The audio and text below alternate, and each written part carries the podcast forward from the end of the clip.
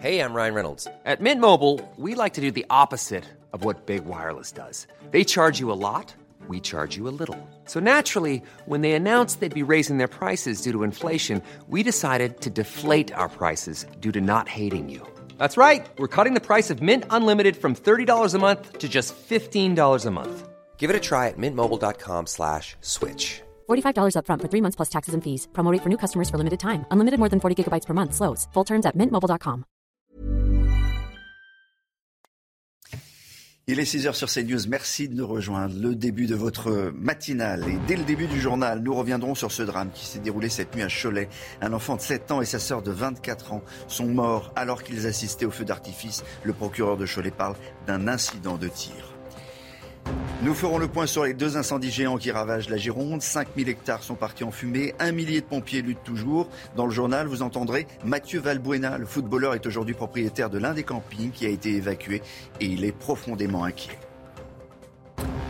Les filles de l'équipe de France qualifiées pour le quart de finale de la Coupe d'Europe. Nous reviendrons sur leur victoire 2-1 face à la Belgique dans notre page sport tout à l'heure. Mais on commence donc par ce drame à Cholet, en Maine-et-Loire, hier soir. Deux personnes qui assistaient au feu d'artifice sont euh, décédées. Elles auraient été tuées par un incident de tir. Une enquête pour homicide involontaire a été ouverte. Les détails de cette tragique information avec Adrien Spiteri. À Cholet hier soir, le feu d'artifice du 14 juillet vire au drame.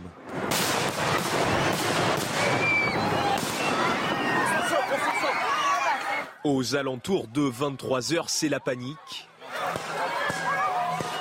Un garçon de 7 ans et sa sœur de 24, situés à une cinquantaine de mètres du pas de tir, sont touchés par un explosif. Tous deux sont décédés dans la nuit. Selon le procureur de la République d'Angers, une troisième personne a été blessée. Interrogé sur les circonstances de l'accident, il évoque un incident de tir. Une enquête pour homicide involontaire a été ouverte et confiée à la sûreté départementale. En Gironde, les pompiers affrontent toujours deux incendies euh, très très importants, Audrey. L'un près de Bordeaux, l'autre près de la dune du Pilat. Plus de 5000 hectares ont déjà brûlé et plus de 10 000 personnes ont été évacuées depuis mardi. On fait le point avec Mathieu Rio. Depuis plusieurs jours en Gironde, la nature est mise à rude épreuve. Près de 5000 hectares sont déjà partis en fumée sur les communes de la Thèse de Bûche et Landiras.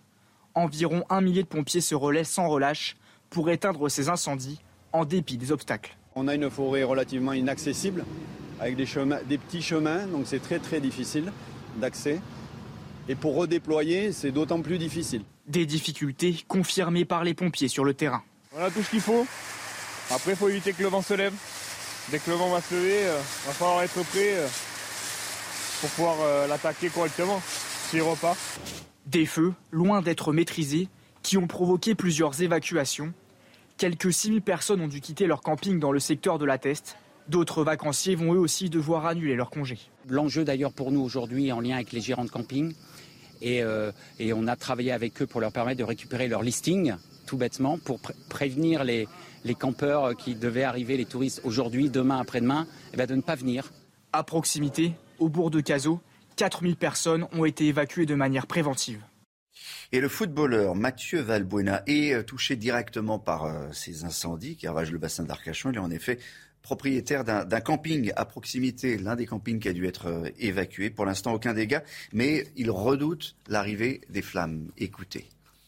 C'est sûr, c'est un peu, euh, un peu inquiétant. Donc pour l'instant, mon camping n'est pas touché parce que c'est la forêt qui est en face. Mais bon, on sait très bien que de ce que j'ai su, le, le feu avance très très rapidement. Donc c'est vrai qu'il peut avoir toujours une inquiétude. Je pense que le plus important, c'est que, euh, au-delà du camping, c'est que les gens soient en sécurité. Je pense qu'il faut garder euh, son calme et être, patient et faire confiance à, toutes les personnes qui travaillent euh, autour de ces incendies. Voilà, on refait euh, le point rapidement pour vous dire donc qu'il y a 5000, 5000 hectares qui ont, sont partis en, en, en, fumée. Clair de l'orme, il faut rappeler euh, une, règle. Euh, quand il fait très chaud, quand il y a du vent, quand les, et quand les, sols sont, très secs, Exactement, il existe une règle qui, euh, qui justement permet de savoir à l'avance euh, si euh, les, toutes les conditions sont réunies pour un déclenchement d'incendie. Donc c'est ce qu'on appelle la règle des 30. Donc il faudrait que les températures soient déjà supérieures à 30 degrés, que le vent soit c'est le cas, que les vents soient supérieurs aussi à 30 km/h, ce qui est le cas aussi, et enfin que l'humidité, donc surtout la masse d'air, soit inférieure à 30%. Et là, on rentre dans un cercle un petit peu vicieux parce que plus il y a de vent, le vent en fait il assèche la masse d'air euh, en soi. Donc euh, en plus, ce sont des vents très chauds, donc l'humidité résiduelle bien est quasi euh, disparue, et donc il suffit d'une toute petite étincelle. Mm. ça peut être par exemple un mégot de cigarette, ça peut être aussi un éclat de verre laissé comme ça à l'abandon avec l'effet loupe, et bien ça peut déclencher des incendies. Donc je le rappelle, nous sommes en alerte maximale, et donc là le sud-est sera fortement euh, exposé à ce risque, mais tout, euh, tout, tout comme le sud-ouest, euh, évidemment. Eh ben, on va retourner, on va continuer à parler du, sud-ouest avec Laetitia Mara. Oui, bonjour, vous, êtes, vous habitez Caso. Caso, c'est l'un des villages qui a été totalement évacué parce que les, les flammes menaçaient.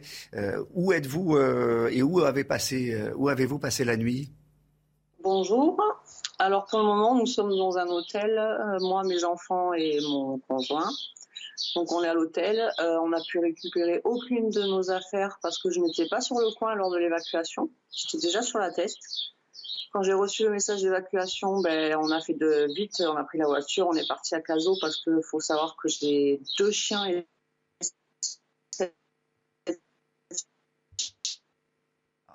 un petit problème de liaison avec eux. Avant que ça, le feu vienne. Allez-y, Laetitia. Allô on est Vous m'entendez? On, vous écoute. Voilà. Donc en fait, ben, euh, quand on a fait demi-tour, ben, impossible, on a été bloqué. Je ne pouvais pas récupérer mes animaux, j'ai pas d'affaires, on a, on a rien en fait. Heureusement, j'ai ma mère qui habite pas loin parce que ben, on a absolument rien. Euh, tous mes papiers sont chez moi. J'ai, enfin, que... ça a été la panique. Tout le monde s'accourait dans tous les sens. C'était vraiment, euh, j'ai, moi, j'ai jamais vu ça. Alors vous n'avez jamais vu ça et c'est vrai que les, pompiers ont fait leur, maximal. Il y, a, quand même euh, deux maisons qui ont brûlé dans la Pinède près de Caso, mais le, village, le village a été sauvé, hein, c'est ça. Mais vous confirmez qu'il y a eu des maisons qui ont brûlé oui, oui, apparemment, il y en a même peut-être même plus parce que euh, j'ai un ami qui est pompier qui, travaille sur le, site et apparemment il y aurait huit maisons qui ont brûlé et deux restaurants. Et le, reste du, du village? Bon, Le reste du village apparemment est sauvé. On a Bon, on a, on a des petits problèmes avec, euh, avec, avec la liaison. Je suis désolé, Laetitia, mais en tout cas, merci pour, merci pour ce témoignage. On a entendu, euh, en tout cas, vous étiez parti euh, très rapidement, sans affaires, comme, comme beaucoup. Hein. On, doit fuir face, face aux flammes et que plusieurs maisons ont été brûlées, mais que le village de, de a été sauvé. merci en tout cas d'avoir, d'avoir témoigné en direct sur, sur CNews. Dans le reste de, de l'actualité, il y a cette histoire à peine, à peine croyable. Souvenez-vous de l'affaire du Moonlight, c'était en 2019 à Nantes. Une bande avait ouvert le feu devant ce bar à chicha sur fond de règlement de compte et un serveur avait trouvé la, mort. Eh bien, on apprend que la bande va être mise en liberté pour une raison procédurale. Pourquoi une telle décision? Voyez les explications de Vincent Farandez. Nous sommes le 23 avril 2019 devant ce bar à chicha de Nantes. Un commando lourdement armé provoque une fusillade sur fond de règlement de compte entre bandes rivales. Le serveur est mortellement touché par une balle perdue alors que les assaillants visaient une autre personne. Dix prévenus sont alors mis en cause, dont cinq sont renvoyés en mars dernier devant la cour d'assises spécialement formée pour meurtre et tentative de meurtre en bande organisée et trafic de stupéfiants. Ils font alors appel. Les magistrats devaient rendre leur verdict le 27 juillet prochain mais ils ont annoncé qu'ils ne pourront pas tenir ce délai, invoquant une surcharge de travail. Or, la loi prévoit une remise en liberté d'office pour les prévenus au-delà de quatre mois après l'appel de l'ordonnance de mise en accusation. Pour éviter une sortie de prison sèche, la justice réfléchit à une assignation à résidence avec surveillance électronique et un cadre de sortie strict. La décision sera rendue ce vendredi. C'est une histoire à peine croyable, Jonathan. C'est une histoire à peine croyable. Je serais tenté de vous dire une de plus, parce mm. que c'est une histoire qui s'ajoute à d'autres histoires et qui nous, euh, qui nous montre, j'allais dire qui nous prouve, mais mm. évidemment, c'est pas l'intention de la justice, du moins j'ose le croire, qui nous montre que eh bien, les, les, les, les délinquants, les, les, tueurs peuvent être euh, parfois euh, particulièrement bien traités par notre droit. Ils ont de la chance. Ils ont, une, sacrée, chance. Là, ils ont vraiment de la, chance. Euh, on va voir comment, comment la, justice va, se débrouiller et revenir, essayer de revenir en, arrière pour euh, essayer de, répondre à ce, à ce, problème, parce que c'est un vrai, un vrai problème judiciaire. Euh, pour la première fois à Marseille, cinq CRS vont surveiller une calanque à Sormiou, lieu privilégié de la, cité phocéenne et des, Marseillais. Et l'objectif, vous allez voir, est double éviter les débordements et garantir le calme pour les vacanciers et les locaux. Les précisions d'Éléonore de Vulpillère. Sormiou, l'une des plus belles criques du parc national des Calanques, est aussi prisée des touristes que des locaux. Mais à la demande de la ville de Marseille, la plage est désormais surveillée par 5 CRS. Leur rôle est double, faire de la prévention et verbaliser en cas d'incivilité. Dans leur poste de secours en bois, les CRS surveillent la plage, jumelles à la main. Euh, on n'est pas là pour verbaliser tout le monde, on est là pour faire respecter euh, les règles. Des règles qui visent à garantir aux vacanciers le meilleur usage de cet espace naturel protégé. C'est une plage qui est très fréquentée, il y a parfois des conflits d'usage. Vous pouvez avoir plusieurs centaines de personnes sur une plage très petite. Et donc on a vu que parfois il y avait des tensions. Ici il est interdit de fumer, il est interdit de consommer de l'alcool, interdit de consommer le narguilé, la chicha c'est interdit mais aussi bien sur la plage que dans tout, euh, tout le parc des Calanques. Ce nouveau dispositif contente les estivants. C'est très très satisfaisant d'arriver, d'être tranquille, se baigner et laisser le sac sans, sans craindre de ne pas le retrouver. Non, l'ambiance n'a rien à voir. La mobilisation de cette patrouille de CRS s'inscrit dans un système plus large de surveillance du littoral marseillais, mis en œuvre jusqu'au 31 août. En tout cas, la couleur de l'eau, ça, donne envie. Hein. Le taux du livret A va doubler en août, annonce du ministre de l'économie Bruno Le Maire dans une interview au quotidien Le, Parisien ce matin. Euh, Bruno Le Maire qui entérine ainsi la proposition faite par le gouvernement de la Banque de France. Alors Eric Derek Maten, le taux du livret A atteindra le 1er août les 2%. Et en février, sa rémunération euh, avait déjà doublé. On était passé de 0,5 à, à, 1 point. Et le livret d'épargne populaire aussi devrait euh, passer de 2,2 à 4,6. Oui, donc ça veut dire qu'il double hein, carrément à partir du mois d'août. Mais vous savez, il ne faut pas trop se réjouir parce que 2% euh, de rémunération sur le livret A, quand vous avez une inflation autour de 6% en moyenne sans doute cette année, vous êtes vraiment perdant. Oui, mais si on enlève l'inflation, on se dit, tiens, c'est un produit très rentable. Bah oui, mais je vais vous dire, imaginez que vous mettiez 10 000 euros, hein, vous avez 10 000 euros d'économie, vous les mettez sur le livret A. Si vous n'y touchez pas pendant un an, ça faisait 100 euros de revenus 1%. Là, vous allez avoir 200 euros. Alors 10 000, vous allez passer de 10 100 à 10 200. Voilà, mm. mais il ne faut pas y toucher pendant, pendant. Donc c'est quand même pas non plus considérable. Et je dirais un point pour finir, c'est très embêtant pour les banques, ça va leur apporter un surcoût. Parce qu'évidemment, euh, comme elles doivent rémunérer plus le livret A, c'est elles qui vont payer. Et ça peut impacter le financement des logements sociaux. Vous voyez, déjà, il y a une polémique autour de ça. Vous êtes embêté pour les banques non, mais euh, le surcoût, si vous voulez, s'il y a construit moins de logements sociaux. Non, non, mais voilà. Vous êtes embêté pour les banques. voilà, c'est votre commentaire. c'est peut-être vous. Je plaisante, Eric, on vous retrouve, on vous retrouve euh, tout à l'heure. Dans un instant, on va parler de, de football. Les Bleus ont réussi leur pari, déjà arrivé en quart de finale.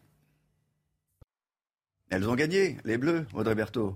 Oui, l'équipe de France féminine s'est imposée hier soir contre la Belgique 2-1. Les Bleus terminent première donc de leur groupe et joueront les quarts de finale de l'Euro. Diani a ouvert le score euh, dès la sixième minute euh, de jeu. Mbok a doublé la, mise juste avant la mi-temps. Seule ombre au tableau, la blessure de Marie-Antoinette Katoko au quart d'heure de jeu. Vous voulez tout faire Vous voulez tout raconter avant le sujet? Alors. On va laisser Romain Bédouc.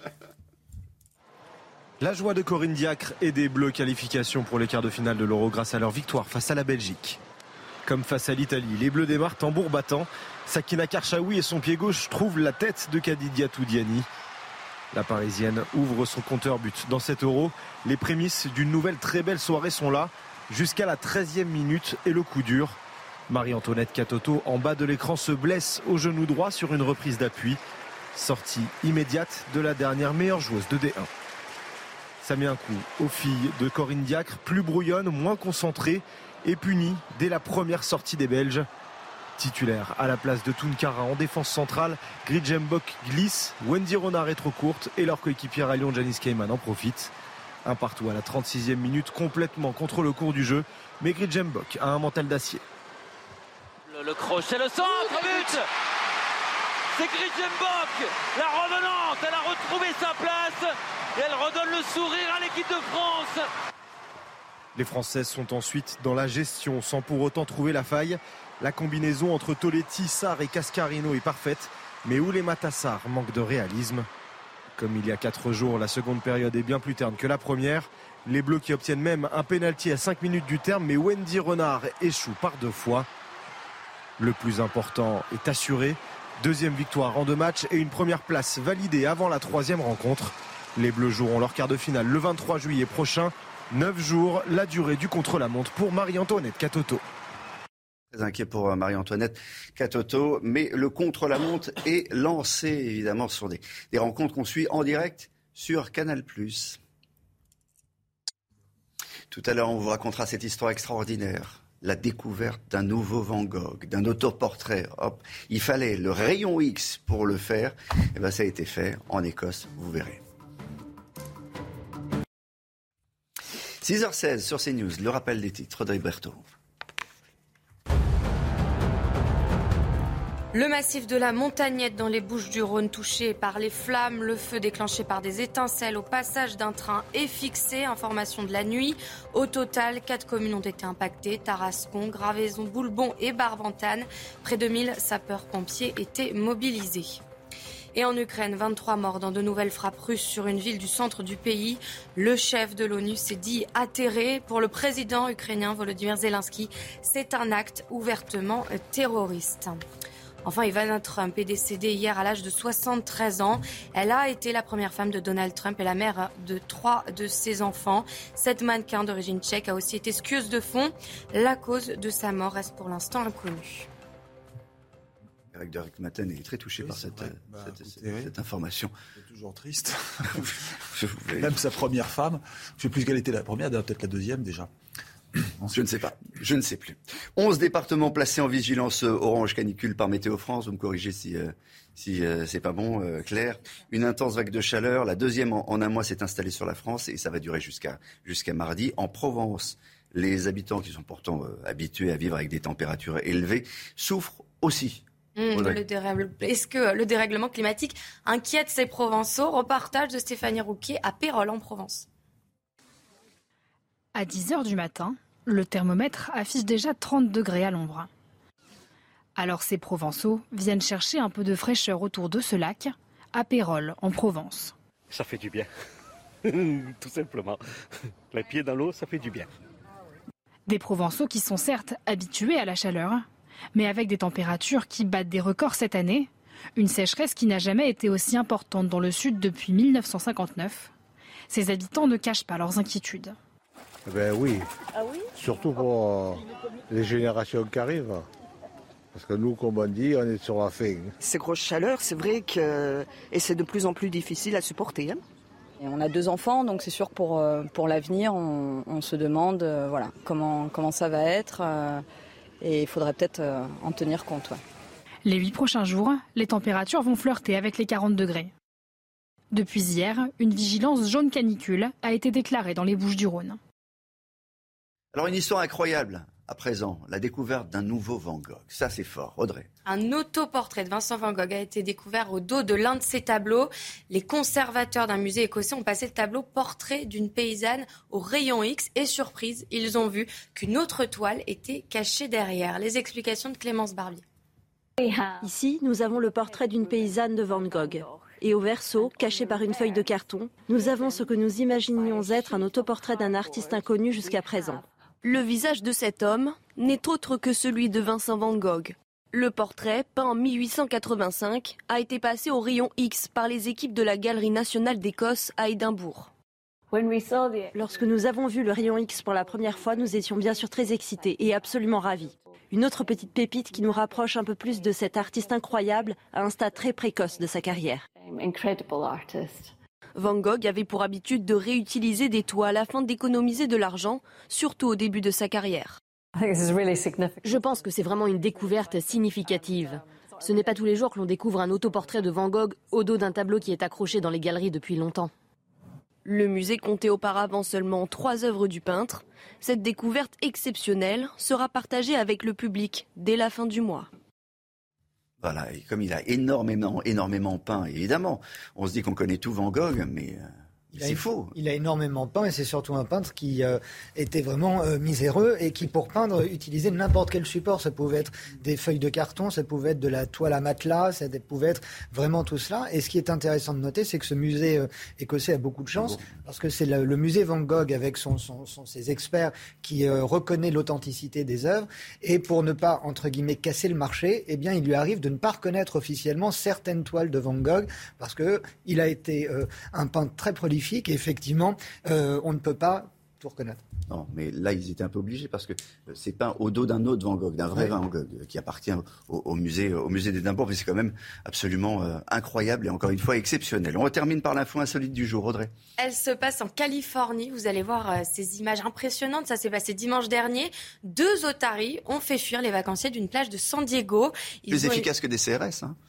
Ils ont évidemment paniqué en voyant les deux mammifères marins courir dans leur direction. Mais en réalité, Olivier, ce comportement était tout à fait normal. Les otaries étaient en train de se courir après en vue d'un affrontement pour s'accoupler avec les femelles. La scène a été publiée à l'origine sur un compte TikTok et elle a été vue plus de 10 millions de fois. Il ne faut pas embêter les otaries quand elles veulent s'accoupler. C'est la morale, c'est la morale de cette histoire. Merci, merci Audrey pour cette euh, info euh, insolite. Dans un instant, on, va revenir à, l'économie. Euh, vous vous doutez quels sont les, les et les produits qui montent en ce moment, qui montent, qui montent, qu'on achète le plus des, glaces? Évidemment. Mais combien? Alors, non seulement elles sont plus chères, mais ils s'en vendent énormément. Et euh, Eric Maten a toutes les statistiques, tous les prix qui montent et toutes les ventes qui sont à la hausse dans un instant. C'est l'heure de votre chiffre éco euh, avec la forte chaleur, Eric de Maten, euh, qui impacte les ventes dans les magasins. Il y a des produits qui se vendent, mais alors super bien, et d'autres qui sont en pleine déprime, forcément. Et vous avez des exemples, Eric. Bah, écoutez, les glaces, déjà, on vous en a parlé euh, cette semaine. Les glaces, ça augmente alors considérablement, plus 40%. C'est normal, il fait très chaud. Les prix aussi, d'ailleurs, vous vous souvenez, je vous avais raconté lundi que la, boule, en moyenne, était passée de 2,50 euros à 3 euros. Alors, vous avez ensuite tout ce qui est lié au barbecue. Ça, ça marche très bien. Les, grillades, bien sûr, les chipolatas des merguez, et puis vous le voyez, le charbon de bois euh, normal pour faire tourner euh, le, barbecue. Pour se rafraîchir, le gazpacho, les, les ventes augmentent de 30%, et les brumisateurs, vous savez, ces petits euh, sprays vaporisateurs, donc là vraiment c'est de la folie, c'est carrément la moitié et plus. Et ces études sont intéressantes parce que c'est l'IRIC, l'institut qui, qui, fait de la recherche sur les ventes avec partir des tickets de caisse dans les magasins, donc ce sont des chiffres réels, et ils se sont fondés sur les précédentes canicules, donc vous voyez, on en est vraiment là. Maintenant, vous avez aussi des chutes parce que quand il fait très chaud, on n'achète plus de chocolat, par exemple, hein, parce ça que c'est pas pratique, ça fond. Et puis, je termine par ce point euh, les feux d'artifice particuliers, les pétards, les feux d'artifice. Là, vous avez plusieurs départements même qui ont interdit dans les magasins les ventes de, feux d'artifice. J'ai vu le Morbihan. Dans tout le département, c'est impossible. Parce que normalement, ce sont les produits stars du, oui, 14 exactement. Euh, dans la Charente, le Finistère, Meurthe-et-Moselle, la Sarthe, le Cher. la liste de départements est très longue où on n'a pas le droit d'acheter des feux d'artifice. Pourquoi? Parce qu'il y a la sécheresse et quand les enfants les manipulent, ça peut être extrêmement dangereux. Donc c'est vrai que oui, la canicule a vraiment changé les habitudes. Merci euh, Eric. Dans un instant, la météo des plages. La météo de Claire Delorme. On on va à Paris, on va à Montmartre. Ça va baisser un peu à Paris?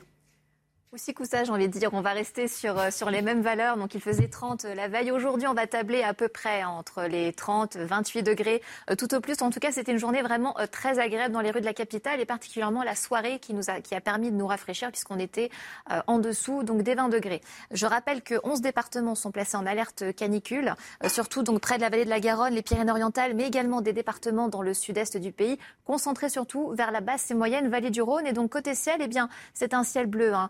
Euh, avec euh, lequel on va se réveiller sur l'ensemble du pays. Mais déjà, le Mistral commence à se mettre en place au niveau de la vallée du Rhône avec euh, quelques entrées maritimes vers le golfe du Lion. Vous allez voir que dans l'après-midi, j'aurai très peu de choses à dire en plus, hein, si ce n'est que le Mistral aura tendance à se renforcer avec la tramontane hein, qui va se lever, donc un risque d'incendie maximal. Et donc justement, les températures aussi favorisent hein, le déclenchement d'incendies. Elles sont déjà chaudes au lever du jour, surtout pour le tiers sud du pays avec déjà 24 degrés, que ce soit du côté de Perpignan, 23 degrés pour Nice. Ça sera en revanche beaucoup plus respirable sur une large moitié nord avec le mercure compris entre 12 et 17 degrés.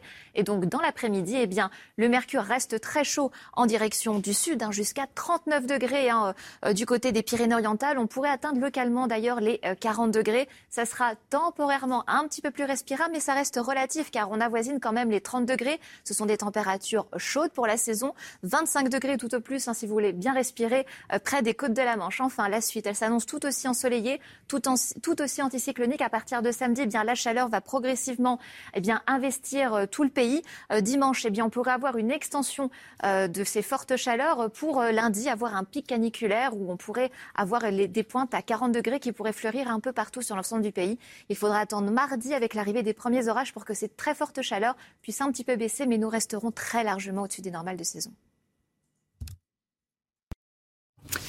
Merci d'être avec nous sur CNews. La suite de, votre matinale. Dans un instant et dès le début de ce journal, nous vous montrerons comment policiers et pompiers ont été la cible cette nuit de tir de mortier d'artifice. Ça devient une habitude le 14 juillet. On reviendra sur ces incidents avec Mathieu Vallet, secrétaire national adjoint du syndicat indépendant des commissaires de police. Bonjour Mathieu. À Tarascon, le feu qui menaçait la célèbre abbaye de Frigolet maintenant fixé. Des centaines de pompiers sont euh, intervenus au plus vite. Il le fallait car le Mistral repart ce matin, vient de nous dire Claire de Norme. On fera un point.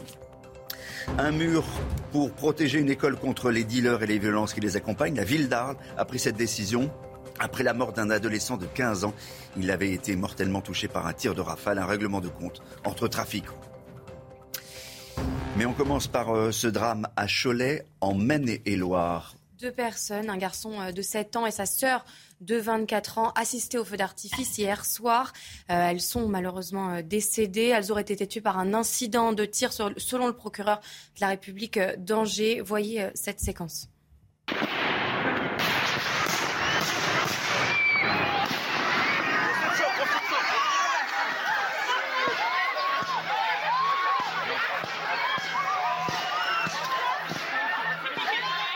Voilà, vous avez entendu les, les, les cris et, et, la panique autour. Évidemment, le, le feu d'artifice a, a, continué parce que les feux d'artifice, c'est, des, sont des, des, des, séquences automatiques, évidemment, mais les, les pompiers euh, sont, sont, arrivés euh, tout de suite. Les, deux personnes, euh, cet enfant et puis sa sœur, se trouvaient à, à, moins de 50 mètres, à 50 mètres du, du, tir. Et donc, encore une fois, le procureur, cette nuit, a confirmé à l'AFP qu'il s'agissait d'un incident de tir sans donner plus, de, plus d'informations.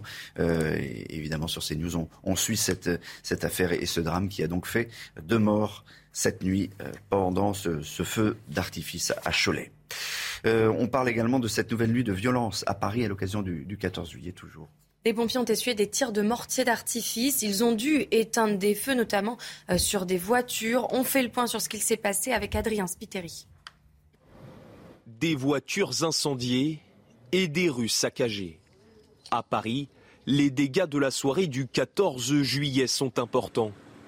Des actes de vandalisme, mais aussi de violence, comme ici dans le 20e arrondissement, où des pompiers en pleine intervention sont visés par des tirs de mortier. Ne inquiétez pas, c'est mon travail. Je travaille comme vous.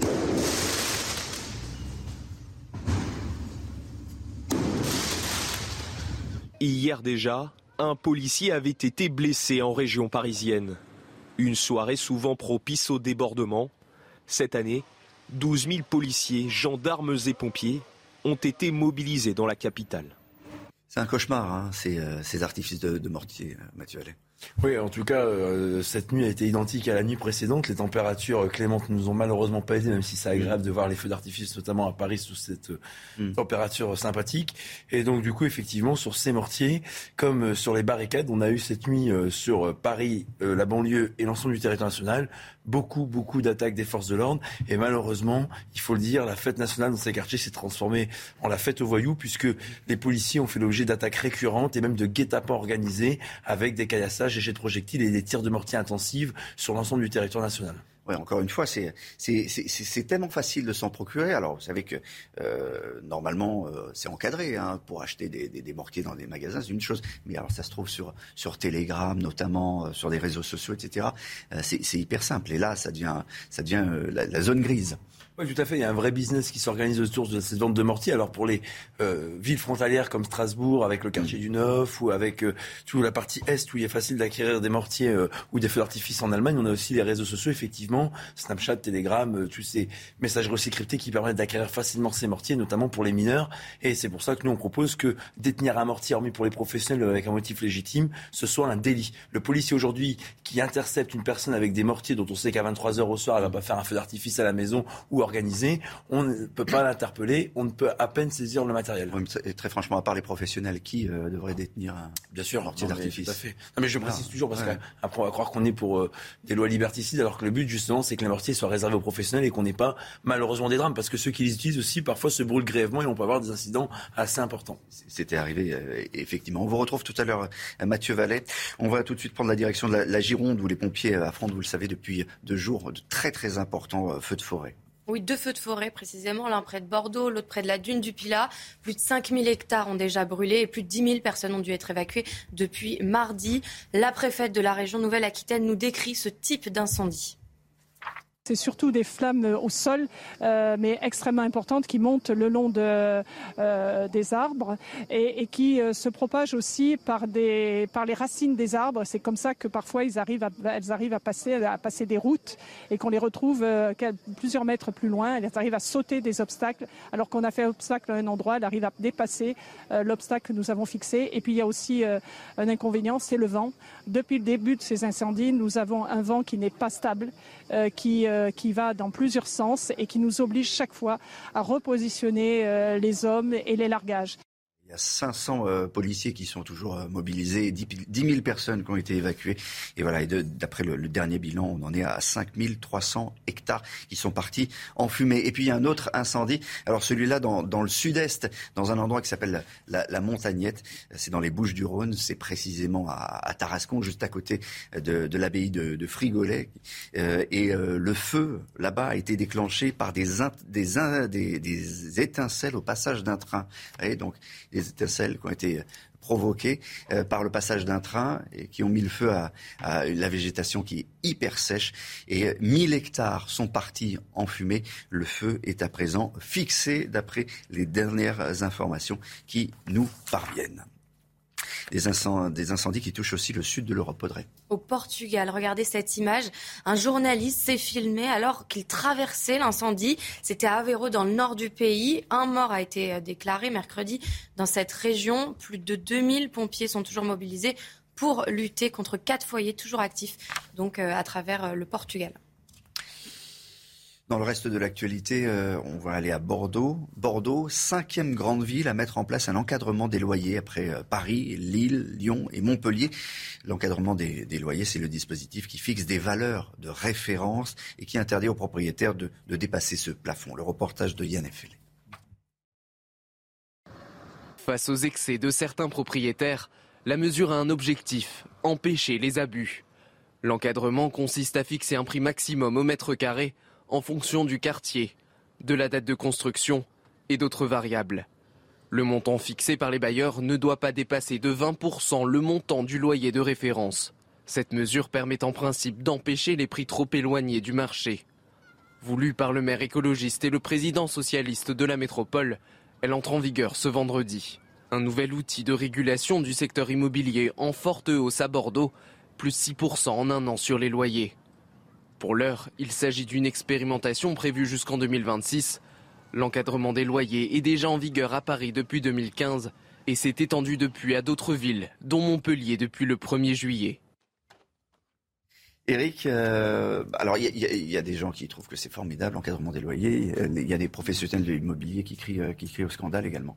C'est-à-dire que c'est bien parce que vous savez que l'indice de référence des loyers euh, peut être révisé tous les ans en fonction de l'inflation. Donc une fois par an, vous êtes locataire, et ben mm. hop, ça vous tombe dessus, votre loyer augmente à peu mm. près à la hauteur de l'inflation. C'est pas bien pour certains petits propriétaires, vous savez, il y a des retraités qui touchent des loyers pour pour vivre. Hein, c'est vraiment mm. très important de le dire. Et là, quand ils se retrouvent bloqués avec ou de l'argent qui rentre moins, puisque l'inflation est haute et le loyer ne peut pas augmenter, bah, ils vont être pénalisés. Oui, ils n'étaient pas obligés, ils sont pas obligés de monter, d'augmenter le loyer, parce que l'objectif des propriétaires, c'est de toucher leur loyer. Si, euh, Exactement. si les locataires peuvent plus payer le loyer parce qu'il est trop cher, qu'il y a eu trop d'augmentation, c'est le revers de, de, la médaille, tout ça entre en compte. Mais en tout cas, à Bordeaux, à partir d'aujourd'hui, hein, c'est bloqué. Dans un instant, on passe euh, au sport. On va revenir sur la victoire des, Bleus euh, de l'équipe féminine en, en Coupe d'Europe. Et puis on va parler aussi de cette incroyable étape qui s'est terminée au sommet de l'Alpe d'Huez. Elles ont fait craquer les Belges, les Bleus. L'équipe de France féminine s'est imposée hier soir contre la Belgique 2-1. Les Bleus terminent donc première de leur groupe et joueront les quarts de finale de l'Euro. Diani a ouvert le score de la tête dès la sixième minute de jeu. Mbok a doublé la mise juste avant la mi-temps. Seul ombre au tableau, la blessure de Marie-Antoinette Katoko au quart d'heure de jeu. En cyclisme, on va revenir sur euh, cette euh, treizième étape. Euh, ah non, retour dans la plaine pour cette treizième étape. La treizième étape, c'est aujourd'hui. On va arriver à Saint-Etienne, mais hier, c'était l'Alpe d'Huez. Hier, Tom Pitcock s'est imposé donc à l'Alpe d'Huez. Le Britannique a remporté la douzième étape dans une ambiance survoltée. Le maillot jaune, Vanguard, n'a pas été inquiété. Résumé de l'étape par Henri Ignacia. Trilogie hors catégorie pour le 14 juillet, un pétard mouillé. Premier chapitre, le sommet de cette édition, le Galibier, sans explication. Ce sera donc gestion à l'avant comme à l'arrière dans la deuxième difficulté du jour. Ils ne sont plus que 5 en tête, avec moins de 5 minutes d'avance. Top Pitcock fait exploser le groupe d'échappés à 10 km de l'arrivée. Plus fort, il s'envole vers la victoire. Pogachar, dans le rôle du chasseur, aujourd'hui fait le spectacle, évalue la forme de la concurrence, par deux fois, de l'ambition mais une réponse cinglante du maillot jaune. Première participation sur le tour, première victoire pour Pitcock. Presque. Pour le jeu, pour le fun, Pogacar lancera le sprint. Vingegaard a suivi sans souci, mais il a compris, comme le Slovène le rappelait hier, le tour est loin d'être fini. Donc, le tour est loin d'être fini. Audrey, on arrive à Saint-Etienne et à Saint-Etienne, on remporte quel maillot? Le vert. Bravo, t'as bien bossé. Eh oui, Saint-Etienne, c'est le vert. Allez les verts. Allez les verts. Merci Eric. Restez bien avec nous. Tout à l'heure, on vous racontera cette histoire qui se passe à, Arles, où la euh, commune a décidé d'ériger un mur pour protéger une école contre un point de deal. On y revient dans un instant. 6h43, bienvenue sur CNews si vous nous rejoignez la suite de votre matinale. Et tout de suite, le rappel des titres avec Audrey Berthaud.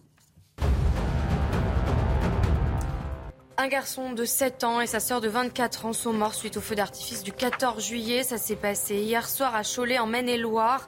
Selon le procureur de la République d'Angers, ils auraient été tués par un incident de tir. Une troisième personne a été blessée.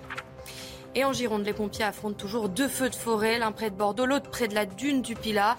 Plus de 5000 hectares ont brûlé et plus de 10 000 personnes ont été évacuées depuis mardi. Et puis le taux du livret A va doubler en août, annonce du ministre de l'économie Bruno Le Maire dans une interview au quotidien Le Parisien. Le taux du livret A atteindra au 1er août 2%. En février, sa rémunération avait déjà doublé, passant de 0,5 à 1%. Et nous sommes toujours avec Mathieu Vallet, secrétaire national adjoint du syndicat indépendant des commissaires de police. On voulait vous montrer ce, sujet qui se passe à, Arles, dans les Bouches-du-Rhône, où un mur de 2,40 mètres remplace les barrières d'une école. La ville veut protéger les enfants après la mort d'un adolescent de, 15 ans il y a deux semaines. Et donc le mur, en, fait, a été érigé entre l'école et le point de deal qui a créé, euh, qui a créé la, la fusillade. Le reportage de Stéphanie Rouquier. Au cœur du quartier de Griffeuil, à l'est d'Arles, cette école se barricade. Les grilles en fer sont en train d'être remplacées par un mur de plus de 2 mètres de haut. La communauté éducative de l'école, le personnel communal et tout, donc euh, nous ont demandé, se sentant pas plus en sécurité, à ce que l'on les protège. Ils nous ont dit simplement, nous on ne fait plus sortir nos enfants dans la cour de récréation. Après la mort de Marouane, âgé de 15 ans, il y a plus de deux semaines, Tués lors d'une fusillade à quelques mètres de là, les enseignants et les élèves vivaient dans la peur. J'avais peur qu'un monsieur qui vienne me tirer dessus. Ben, c'est bien, mais d'un côté, j'aurais pu le faire bien plus tôt. Je pense par rapport aux sécurités des enfants. Moi, ça fait 4 ans que j'habite ici, je bois de tout et c'est vraiment horrible pour, pour les enfants. Ça me fait très peur, moi. Mais pour certains habitants, un simple mur n'est pas une solution. Ils espèrent une sécurisation globale et pérenne du quartier. Ça a l'air, euh, Mathieu Vallet, de, presque rien de, monter un, mur. Et pourtant, il, s'agit de rassurer les habitants, mais c'est l'initiative de la commune c'est insupportable. Et nous, on dit que comme il nous faut 40 000 places de prison pour exécuter les peines de prison et mettre les voyous à de mur, on préfère voir les voyous dans les prisons plutôt que dans les quartiers, mm. à tuer notamment ce jeune Marouane de 15 ans fin juin qui était une victime, si j'ose dire, collatérale du trafic de drogue. Nous, on dit aux communes, construisez des murs pour mettre des voyous plutôt que de construire des murs pour enfermer les écoliers. C'est ça en fait la réalité. On a besoin des communes pour qu'aujourd'hui l'État puisse construire des places de prison plutôt que d'enfermer des écoliers parce qu'ils sont les victimes en fait de ces dealers qui veulent mettre sous coup près ces quartiers. Oui, mais ça, a l'air de, pas grand-chose, mais est-ce que ça rassure au fond déjà de, faire ça? Parce que la, théorie, j'ai bien, bien, compris, il faut effectivement s'en prendre, s'en prendre aux, voyous, mais en attendant, parce que non, écoutez, euh, si ça peut euh, empêcher ou en tout cas ralentir des voyous parfois pris euh, en charge par les policiers lorsqu'ils doivent être interpellés de s'introduire dans cette école, le mur peut aider. Après, effectivement, ce qui est dramatique, c'est que ces quartiers font l'objet d'une lutte intensive des points de deal qui se règlent par des kalachnikovs et par du sang qui coule et notamment des victimes qui n'ont rien à voir avec les trafics. C'est le cas de ce gamin quand même de 15 ans. Mm. Donc on voit bien que ce mur n'aura pas une utilité et d'une certaine manière, je pense que c'est plus de l'affichage qu'autre chose. C'est pour ça que je dis que c'est pas de la théorie. Les maires ont une responsabilité importante dans les euh, permis de construire et l'accueil des places de prison. Aujourd'hui, l'État n'a construit que 3500 places au lieu des 15 000. On en attend encore euh, le double pour les euh, mois qui arrivent, mais c'est très long parce que des communes ne sont pas OK pour recevoir ces places. C'est toujours, on est OK, mais pas chez nous. Oui, cela dit, à Arles, il y a, une, oui, il y a une, maison d'arrêt. il y a une maison d'arrêt. Maison, d'arrêt. Mais ce sont des, points de deal connus, en fait. Tous ces points de deal, ils sont connus, ils reviennent, ils reviennent. D'ailleurs, c'est pas la première fois qu'il y avait eu un, règlement de compte à cet endroit pour, pour ce point de deal.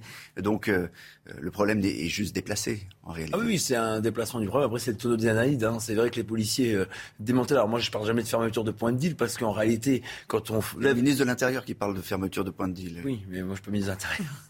Donc euh, non, non, mais les, policiers en fait euh, éradiquent euh, les dealers dans les halls d'immeubles. La police judiciaire éradique les réseaux. Donc vous voyez, c'est complémentaire. Après, vous enlevez des dealers d'un hall d'immeuble, ils vont dans un autre hall, ils vont dans un autre point de deal. Ou alors malheureusement, on libère parfois d'espace commercial, si je parle de manière triviale un petit peu.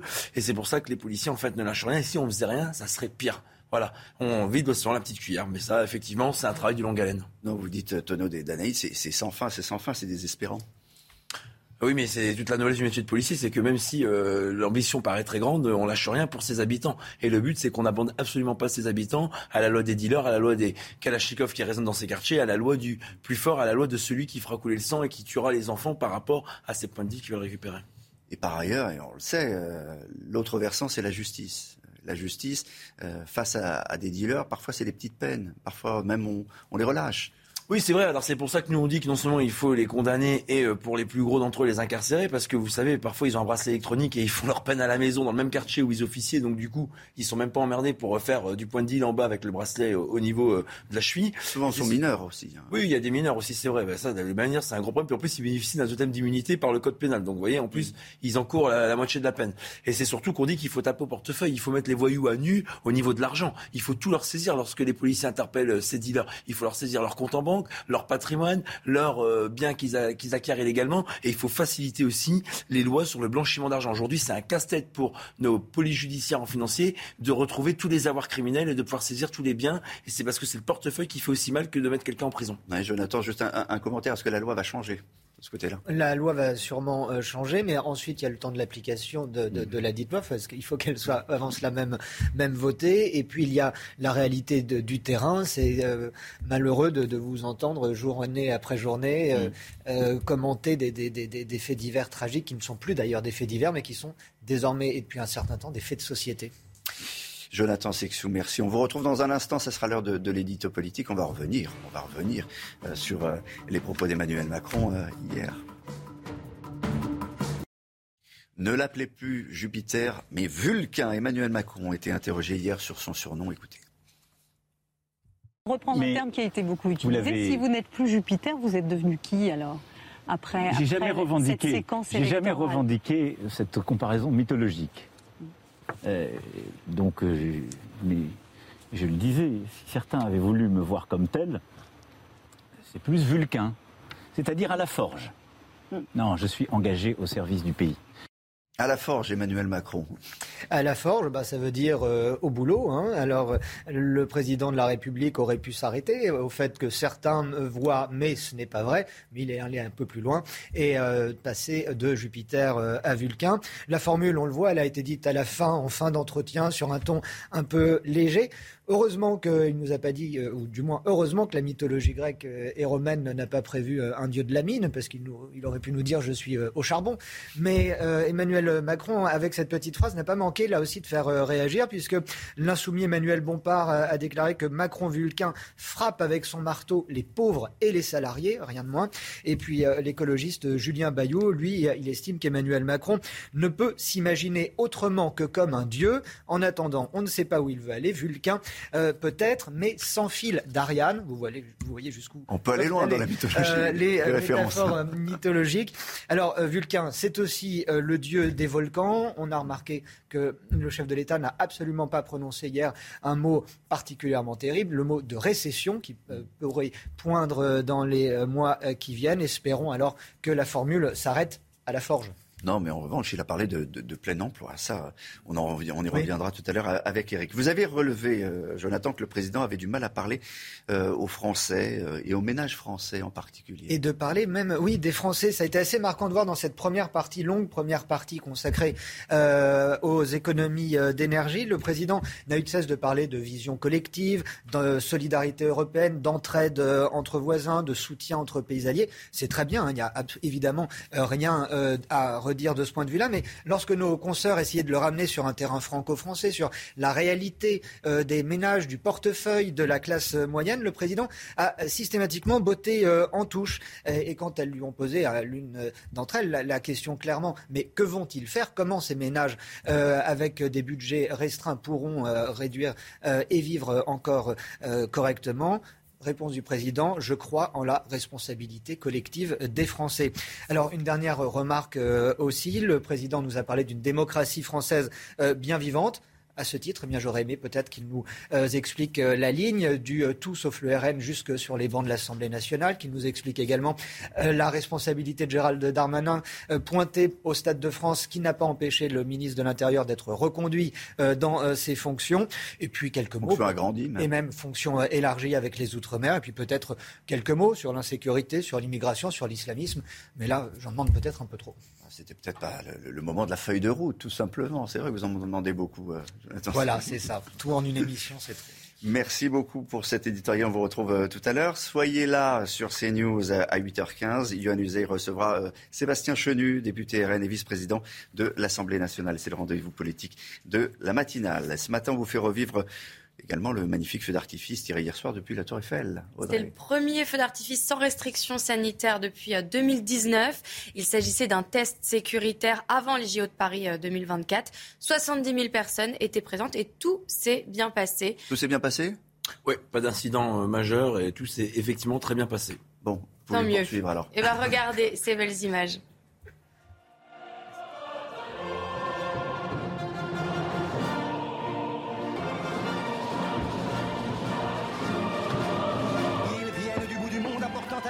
Idées vagabondes reflets de ciel bleu. La misère serait moins pénible au soleil.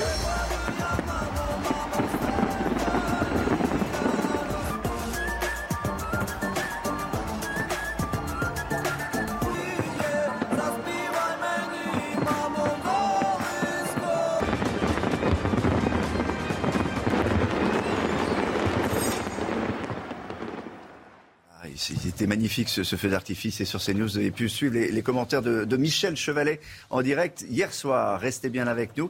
Dans un instant, la suite de votre matinale sur CNews. La météo. Météo de Claire Delorme, il va faire très beau, très chaud, encore une fois, suite euh, de cette vague de chaleur qui euh, emprisonne la France, Claire. Exactement. Et avant cela, je voulais vous faire profiter de ces très belles images, en tout cas de ce très beau lever euh, du soleil. Et donc justement, 11 départements sont encore placés en alerte canicule. Il s'agit surtout donc des départements de la vallée de la Garonne, mais aussi de la euh, vallée du Rhône. Donc il prévoit encore de faire très chaud. En attendant, côté ciel, eh bien c'est tout simplement un ciel bleu hein, sur l'ensemble du pays, une tempête de ciel bleu, car on n'a quasiment pas un seul nuage. On aura tout au plus quelques entrées maritimes près du golfe du Lion. Et déjà le vent qui se met en place vers la vallée du Rhône. Vous allez voir que dans l'après-midi, eh bien le vent va se renforcer à des points de plus 50 km/h avec une alerte maximale au niveau des incendies. Donc soyez extrêmement prudents et évitez de jeter vos mégots de cigarettes qui sont des déclencheurs ou également des débris de verre qui peuvent par effet loupe aussi déclencher des incendies. Côté température, eh bien on voit très nettement un contraste entre la moitié nord et la moitié sud. Il fait déjà doux euh, avec 12 degrés jusqu'à 17 du côté de Paris, mais déjà 24 degrés au lever du jour, que ce soit pour Perpignan ou encore pour Nice. Et donc dans l'après-midi, eh bien, il fera très chaud encore sur l'ensemble du pays. Ça sera relativement un petit peu moins chaud là encore vers la moitié nord. On pourrait avoir des températures plus respirables, surtout près de la Manche, entre 25 et 27 degrés, mais déjà 39 degrés, voire localement 40 degrés, là encore, vers les régions du sud. Cette situation aura tendance à perdurer encore dans la journée de samedi. Et à partir de dimanche, c'est à nouveau une hausse généralisée des températures pour un pic caniculaire attendu. Dans la journée de lundi, 38 degrés pour la moitié nord en moyenne, 36 degrés pour la moitié sud. En effet, la pointe des 40 degrés pourrait fleurir hein, sur la plupart des régions. Il faudra attendre la journée de mardi avec l'arrivée des premiers orages pour que ces très fortes chaleurs puissent un petit peu baisser. Mais nous resterons malheureusement aux alentours de la barre des 30 degrés, donc des températures encore très largement au-dessus des valeurs de saison. Merci de nous rejoindre sur CNews. La suite de votre matinale, il est bientôt 7 heures. Dès le début du journal, nous reviendrons sur ce drame qui s'est déroulé à Cholet. Cette nuit, un enfant de 7 ans et sa sœur de 24 ans sont morts alors qu'ils assistaient au feu d'artifice. Le procureur de Cholet parle d'un incident de tir. Nous ferons le point sur les deux incendies géants qui ravagent la Gironde. Plus de 5000 hectares sont partis en fumée. 500 pompiers luttent toujours. Nous serons en direct avec Marine Sabourin depuis Cazaux. Elle est l'envoyée spéciale de CNews sur place. Et puis cette découverte extraordinaire, un autoportrait de Van Gogh inédit. Il a été découvert grâce au rayon X à Édimbourg. Mais pour commencer ce drame à Cholet, en Maine-et-Loire, deux personnes, un garçon de 7 ans et sa sœur de 24 ans, qui assistaient au feu d'artifice hier soir, sont morts. Audrey. Elles auraient été tuées par un incident de tir selon le procureur de la République d'Angers. Une enquête pour homicide involontaire a été ouverte. Les détails de ce drame avec Adrien Spiteri. À Cholet hier soir, le feu d'artifice du 14 juillet vire au drame.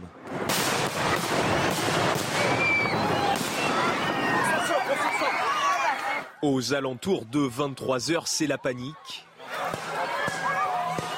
Un garçon de 7 ans et sa sœur de 24, situés à une cinquantaine de mètres du pas de tir, sont touchés par un explosif. Tous deux sont décédés dans la nuit. Selon le procureur de la République d'Angers, une troisième personne a été blessée. Interrogé sur les circonstances de l'accident, il évoque un incident de tir. Une enquête pour homicide involontaire a été ouverte et confiée à la sûreté départementale. En Gironde, les pompiers affrontent toujours deux feux de forêt, vous le savez. L'un situé près de Bordeaux, l'autre près de la dune du, du, Pilat, où il y a énormément de touristes. Plus de 5000 hectares ont été euh, brûlés et plus de 10 000 personnes évacuées depuis mardi. Euh, Marine Sabourin, avec euh, Thibault Marcheteau, vous retrouvez à, à, à Cazaux. Et c'est un, village qui a été complètement évacué. Oui, tout à fait, Olivier Cazot, donc un secteur euh, juste à, à, côté de la Teste de Bûche, en fait un quartier de la ville où 4000 personnes ont été euh, évacuées. Donc là, on est juste sur la plage où il y a un restaurant qui a totalement euh, pris feu. Comme vous pouvez le voir, en fait, le feu est arrivé à quelques mètres d'ici, a touché presque les habitations. Et donc, il y a encore quelques braises dans, ce restaurant, comme vous pouvez le voir sur les images de Thibault Marcheteau. Et donc, juste dernièrement, on a également une maison qui a pris feu, une habitation. Donc, pour l'instant, on sait que le bilan est de une maison et un restaurant brûlé. Ça devrait s'affiner dans quelques, quelques minutes. Il y a aussi des cabanes qui ont pris feu. Et puis on a ce bassin d'alimentation en eau qui servait à alimenter 40 000 personnes aussi qui est totalement bloqué. Donc là, ça s'annonce très compliqué. Ici, l'air est tout simplement irrespirable. Alors en plus, ça va être très compliqué pour les 4 000 personnes évacuées de savoir quand ils pourront rentrer puisque les conditions météorologiques sont totalement défavorables. Il y a énormément de, vent qui est attendu et les, les températures vont avoir les 36 degrés aujourd'hui. Marine, vous nous rappelez euh, donc le, bilan pour le moment, euh, les informations qu'on a euh, depuis ces, dernières heures sur, sur l'avancée de, ce feu et de, ces flammes. Dans une pinède, on le rappelle, et c'est ce que disait hier le, maire, qui n'est pas entretenu, hein, c'est le principal problème. Oui, tout à fait. Alors là, en fait, donc la forêt est très compacte ici, donc ça va être très compliqué euh, pour euh, les pompiers encore de, maîtriser ce feu. On ne sait toujours pas quand il sera fixé. On nous annonçait de la pluie euh, certainement mercredi. Alors là, on sait on ne sait pas, les prévisions de Météo France euh, annoncent de la pluie en finalement un petit peu plus tard. Donc on avait environ 500 euh, pompiers. Vous le disiez, cette nuit, il y en a 1000 qui sont attendus euh, aujourd'hui. L'objectif, ça va être de maîtriser ce feu dans un périmètre restreint pour que eh bien, les, habitants de, de et les vacanciers puissent revenir. Parce qu'en en fait, on a, vu plusieurs campings dans, les alentours qui étaient totalement fermés. Les gens avaient, avaient laissé leurs affaires, en fait, ont dû partir très vite. Donc, donc ça s'annonce très compliqué encore euh, aujourd'hui, je pense. Merci. Si vous pouvez demander à Thibault Marcheteau de nous montrer de l'autre côté encore ce restaurant qui a complètement euh, brûlé, restaurant de plage, parce que l'image, l'image est totalement, totalement euh, lunaire et, assez hallucinante et, preuve de la violence absolue des, des flammes. Merci beaucoup à, tous les deux d'avoir été en, en, direct. On vous retrouvera tout à l'heure. On va vous parler à présent de cette, histoire à peine croyable. Souvenez-vous de l'affaire du Moonlight. Ça se passe en, 2019 à Nantes. Une bande avait ouvert le feu devant un bar à chicha sur fond de règlement de compte et un, serveur avait trouvé la mort. Eh bien, oui, eh bien, on apprend que la, bande va être remise en liberté pour euh, une raison procédurale. Alors pourquoi une telle décision? Voyez les explications de Vincent Farandez. Nous sommes le 23 avril 2019 devant ce bar à chicha de Nantes. Un commando lourdement armé provoque une fusillade sur fond de règlement de compte entre bandes rivales. Le serveur est mortellement touché par une balle perdue alors que les assaillants visaient une autre personne. Dix prévenus sont alors mis en cause, dont cinq sont renvoyés en mars dernier devant la cour d'assises spécialement formée pour meurtre et tentative de meurtre en bande organisée et trafic de stupéfiants. Ils font alors appel. Les magistrats devaient rendre leur verdict le 27 juillet prochain, mais ils ont annoncé qu'ils ne pourront pas tenir ce délai, invoquant une surcharge de travail. Or, la loi prévoit une remise en liberté d'office pour les prévenus au-delà de quatre mois après l'appel de l'ordonnance de mise en accusation. Pour éviter une sortie de prison sèche, la justice réfléchit à une assignation à résidence avec surveillance électronique et un cadre de sortie strict. La décision sera rendue ce vendredi. Mathieu Vallée toujours avec nous, secrétaire national adjoint du, syndicat indépendant des commissaires de police. C'est proprement hallucinant.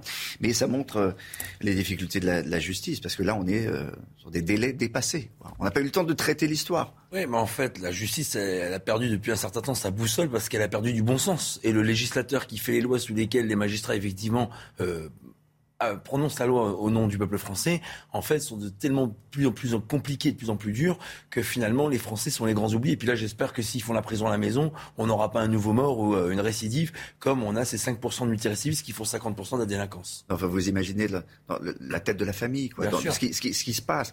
Euh, il y a quelqu'un qui est mort dans la famille, il y a une bande qui a été arrêtée, formidable, et on peut pas les, on peut pas les, ils sont pas jugés parce que la justice a dépassé les délais, Jonathan Sixou on est face à, un cas qui, est totalement désarmant, euh, même pour le commentateur, dirais-je, puisqu'il y a des textes euh, de loi qui, sont euh, appliqués. la solution, vous pourriez dire, pourrions nous dire, il faudrait faire passer de nouvelles lois, etc. Mais c'est sans fin. Appliquons déjà les textes existants comme vous le savez. C'est surtout que c'est ce que nous on dénonce, c'est qu'il y a plus de droits pour les voyous, pour les victimes. Et par exemple, vous savez que la victime, elle n'a pas de délai dans lesquels la justice doit se prononcer qui pourrait entraîner euh, des difficultés procédurales ou des dommagements. Par contre, pour les voyous, il y a, une il y a, une, il y a un délai. Enfin, la justice perd son, sa boussole parce qu'on a mmh. perdu le bon sens du droit depuis un moment. On va partir à, à Marseille, dans les Calanques, Audrey à Sormiou précisément, lieu privilégié de la cité phocéenne. L'objectif là-bas est double, éviter les débordements et garantir le calme pour les vacanciers et les locaux. Les précisions d'Éléonore de Vulpillard. Sormiou, l'une des plus belles criques du parc national des Calanques, est aussi prisée des touristes que des locaux. Mais à la demande de la ville de Marseille, la plage est désormais surveillée par 5 CRS. Leur rôle est double, faire de la prévention et verbalisé en cas d'incivilité. Dans leur poste de secours en bois, les CRS surveillent la plage, jumelles à la main. on n'est pas là pour verbaliser tout le monde, on est là pour faire respecter les règles. Des règles qui visent à garantir aux vacanciers le meilleur usage de cet espace naturel protégé. C'est une plage qui est très fréquentée, il y a parfois des conflits d'usage. Vous pouvez avoir plusieurs centaines de personnes sur une plage très petite. Et donc on a vu que parfois il y avait des tensions. Ici il est interdit de fumer, il est interdit de consommer de l'alcool, interdit de consommer le narguilé, la chicha c'est interdit, mais aussi bien sur la plage que dans tout, euh, tout le parc des Calanques. Ce nouveau dispositif contente les estivants. C'est très très satisfaisant d'arriver, d'être tranquille, se baigner et laisser le sac sans, craindre de ne pas le retrouver. Non, l'ambiance n'a rien à voir. La mobilisation de cette patrouille de CRS s'inscrit dans un système plus large de surveillance du littoral marseillais, mis en œuvre jusqu'au 31 août. Il faut préciser une chose, Mathieu Vallet. C'est donc les, CRS peuvent porter assistance, ils peuvent aussi intervenir. Tout à fait. Juillet-août, c'est des maîtres nageurs sauveteurs, des CRS qui sont issus des compagnies qui font habituellement du maintien de l'ordre, qui sont projetés sur les plages estivales, sur lesquelles à la fois ils peuvent sauver les gens de la noyade et sur lesquelles aussi ils peuvent interpeller des voyous, ce que les vacataires que les mairies emploient l'été ne peuvent évidemment pas faire. Il y avait une particularité à Sormio, hein, c'est que les voyous euh, venaient souvent. Oui, à Sorniou, euh, l'accès à cette plage, en fait, est délimité par une barrière bien en amont que des voyous s'accaparaient et, moyennant échange d'argent, exigés auprès des touristes pour rentrer, ce qui fait que c'était une plage privatisée par des voyous qui aujourd'hui ne l'est plus parce qu'on a des policiers et en amont et sur la plage. Le taux du livret A, il va doubler en août, annonce du, ministre de, l'économie Bruno Le Maire dans une interview au quotidien Le Parisien, euh, ce qui entérine ainsi la proposition faite par le gouvernement de la Banque de France. Le taux du livret A va atteindre Eric Derek Maten, au 1er août, 2%. Bonne nouvelle C'est le doublement de la, du taux actuel. Hein. Alors c'est une très bonne nouvelle pour ceux qui ont un livret. Vous savez que c'est le livret le plus populaire hein, qui existe en France et créé par Napoléon d'ailleurs. Et vous allez même avoir mieux pour le livret populaire qui est réservé aux personnes modestes, donc si, en fonction des revenus. Là, ça va passer à 4,6%. Donc c'est vraiment un taux important. Maintenant, bémol. il y a l'inflation. Bémol, l'inflation cette année, elle sera au taux de 6%. On vous donne 2% contre 6% d'inflation. On est encore euh, sous une sous-rémunération. Mais disons que c'est quand même pas mal. Et surtout, alors, si vous me permettez, pour les banques, c'est pas forcément une bonne nouvelle parce que mm. ça va représenter un coût supplémentaire. Et notamment, comme elles vont devoir verser plus d'intérêts, elles auront moins d'argent pour financer le logement social. Parce que le livret A, ça sert à ça. Hein, je vous rappelle qu'il y a 10 euh, 000 logements par an qui sont créés grâce au livret A. On termine par une histoire incroyable. Audrey. Un autoportrait de Vincent Van Gogh a été découvert au dos de l'un de ses tableaux. Les conservateurs d'un musée en Écosse ont passé le tableau portrait d'une paysanne au rayon X. Et là, surprise, ils ont vu qu'une autre toile était euh, cachée juste derrière. Les explications de Clémence Barbier. Ici, nous avons le portrait d'une paysanne de Van Gogh. Et au verso, caché par une feuille de carton, nous avons ce que nous imaginions être un autoportrait d'un artiste inconnu jusqu'à présent. Le visage de cet homme n'est autre que celui de Vincent Van Gogh. Le portrait, peint en 1885, a été passé au rayon X par les équipes de la Galerie nationale d'Écosse à Édimbourg. Lorsque nous avons vu le rayon X pour la première fois, nous étions bien sûr très excités et absolument ravis. Une autre petite pépite qui nous rapproche un peu plus de cet artiste incroyable à un stade très précoce de sa carrière. Van Gogh avait pour habitude de réutiliser des toiles afin d'économiser de l'argent, surtout au début de sa carrière. Je pense que c'est vraiment une découverte significative. Ce n'est pas tous les jours que l'on découvre un autoportrait de Van Gogh au dos d'un tableau qui est accroché dans les galeries depuis longtemps. Le musée comptait auparavant seulement trois œuvres du peintre. Cette découverte exceptionnelle sera partagée avec le public dès la fin du mois. Eric Maten, ça va, ça va prendre plus de valeur que le livret à ça. Ah bah ça, ça va être non, c'est absolument extraordinaire parce que retrouver un, Van Gogh, c'est totalement fou. Et, Jonathan euh, le disait tout à l'heure, euh, il y a tellement, tellement de, toiles de Van Gogh. Et des toiles, des inconnus. même pas des toiles, des peintures de hein? Van Gogh. La, précision est importante parce que Van Gogh n'avait pas un rond, c'était vraiment un, peintre très très pauvre et il peignait sur tout ce qu'il trouvait. C'était des feuilles de carton, c'était des planches de bois, c'était de la toile à matelas qu'il mm. tendait lui-même sur des châssis pour faire toile justement. Et donc euh, il est très fréquent, si je puis, si je puis dire. C'est très rare, mais il est facile hmm. de trouver des Van Gogh dans la mesure où il a peint sur plein de supports différents. Mais des autoportraits, il n'y en a pas tant que ça. Et des autoportraits, il n'y en a, pas beaucoup. Il y en a très peu. Le sport, le foot, dans un instant. Allez les Bleues, elles sont au quart. Elles ont remporté leur, euh, leur match hier soir. Allez-y. Oui, l'équipe de France s'est imposée hier soir contre la Belgique 2 à 1. Elles terminent donc première de leur groupe et joueront les quarts de finale de l'Euro. Romain Védouc nous raconte tout cela. La joie de Corinne Diacre et des Bleus qualification pour les quarts de finale de l'Euro grâce à leur victoire face à la Belgique. comme face à l'Italie. Les Bleus démarrent tambour battant. Sakina Karchaoui et son pied gauche trouvent la tête de Kadidia Toudiani. La Parisienne ouvre son compteur but. Dans cet euro, les prémices d'une nouvelle très belle soirée sont là, jusqu'à la 13e minute et le coup dur. Marie-Antoinette Catoto, en bas de l'écran, se blesse au genou droit sur une reprise d'appui. Sortie immédiate de la dernière meilleure joueuse de D1. Ça met un coup aux filles de Corinne Diacre, plus brouillonne, moins concentrée et punie dès la première sortie des Belges. Titulaire à la place de Tunkara en défense centrale, Gridjembok glisse, Wendy Renard est trop courte et leur coéquipière à Lyon, Janice Kayman en profite. Un partout à la 36e minute, complètement contre le cours du jeu, mais Gridjembok a un mental d'acier. Le, crochet, le centre, but C'est Gridjembok, la revenante, elle a retrouvé sa place elle redonne le sourire à l'équipe de France. Les Françaises sont ensuite dans la gestion sans pour autant trouver la faille. La combinaison entre Toletti, Sarr et Cascarino est parfaite, mais où les Matassar manquent de réalisme. Comme il y a quatre jours, la seconde période est bien plus terne que la première. Les Bleus qui obtiennent même un pénalty à 5 minutes du terme, mais Wendy Renard échoue par deux fois. Le plus important est assuré.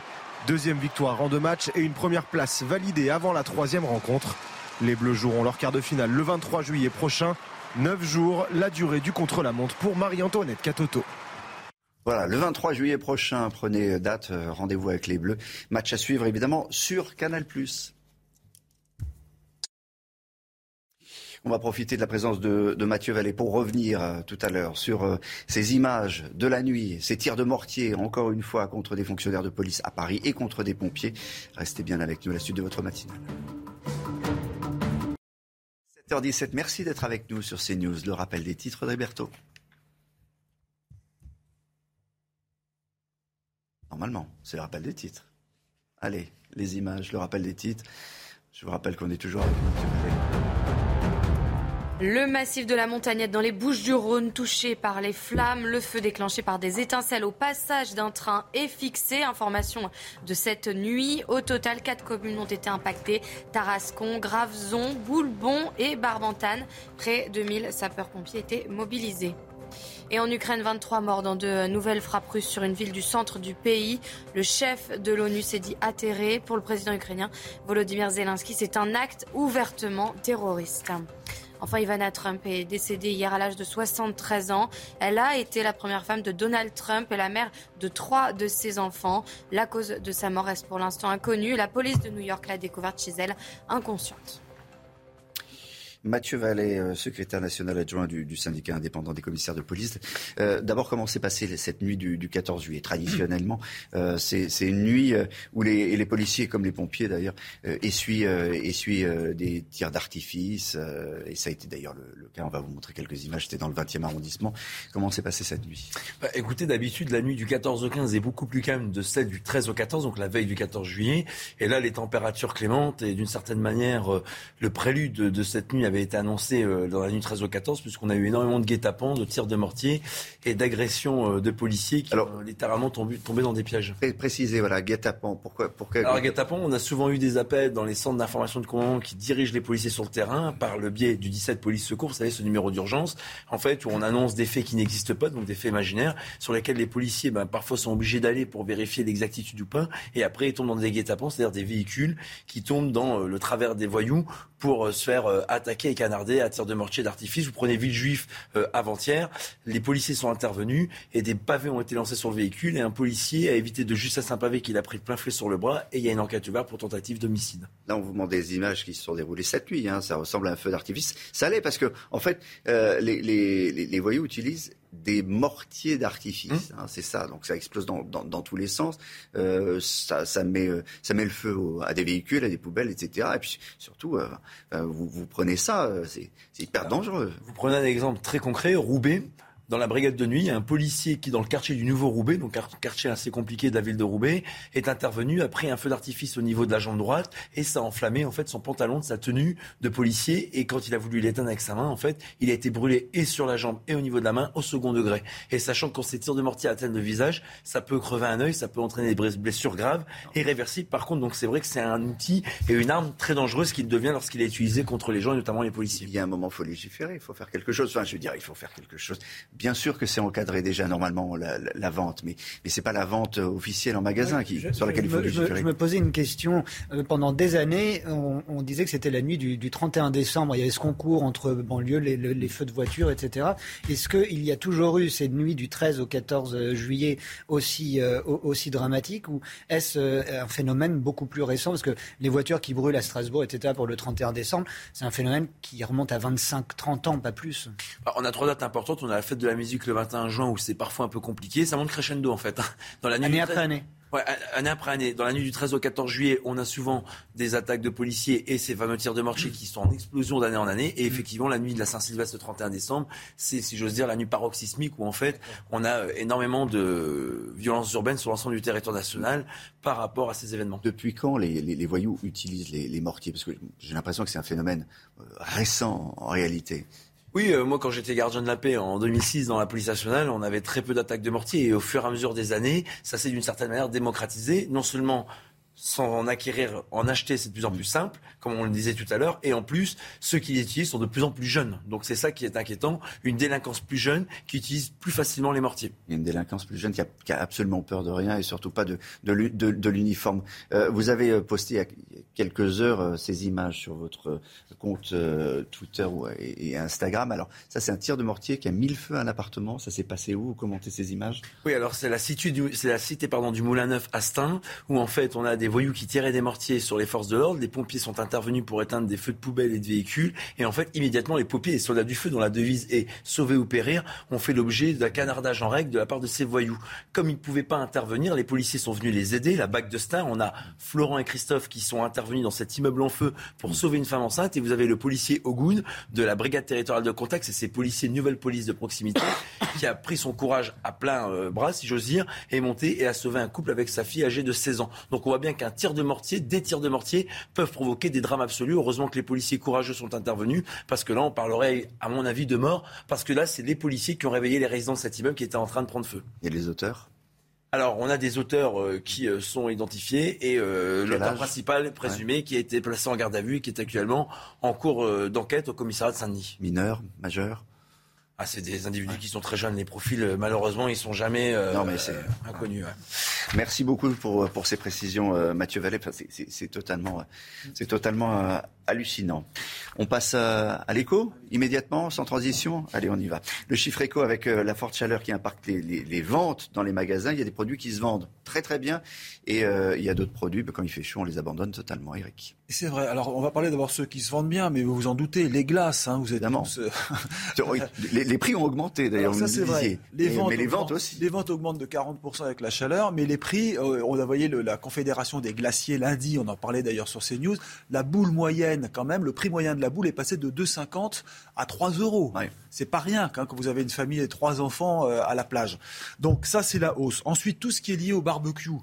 Bah, écoutez, voilà, vous voyez, hein, le d'abord les, merguez, bien entendu, mais le charbon de bois, puisqu'il faut bien faire hmm. tourner le barbecue, ben, plus 25% euh, des ventes. Le gazpacho pour la maison, ça c'est cette, euh, ce, bon euh, rafraîchissement, hein, puisque c'est, ce qu'on prend en général quand il fait chaud. Et puis les brumisateurs, vous voyez, on a doublé les ventes. Alors ça, ces chiffres, c'est intéressant parce que c'est l'IRI, qui est un institut qui contrôle les tickets de caisse dans les magasins, et il regarde quelles sont les progressions à chaque fois qu'il y a une calicule, et donc on est en plein dedans. Alors vous avez aussi des produits qui chutent, exemple le chocolat, bah, c'est normal quand il fait très chaud, hein, ça fond le chocolat, c'est pas très pratique dans la voiture en plein soleil. Il n'y a rien de pire que de mettre du chocolat au frigo. Euh. Oui, bah oui, mais dans la voiture c'est pas simple. Euh, ensuite, il y a aussi un, phénomène qui, est en train de décliner, c'est le phénomène du feu d'artifice euh, pour les particuliers, j'entends. Il y a plein de, pays, de, pardon, de départements en France qui ont décidé d'interdire tout simplement la vente de ces feux d'artifice. On parle pas des mêmes artifices. Alors non, non, ça c'est c'est pas les mortiers, hein, le pétard à mèche. Hein, quand, on est gamin, on aime bien acheter le feu, on le soi-même, mais à cause de la sécheresse, c'est réglementé. Je vous donne quelques exemples. Morbihan, Charente, Finistère, Meurthe-et-Moselle, Sarthe, Le Cher, tous ces départements ont interdit la vente des feux d'artifice.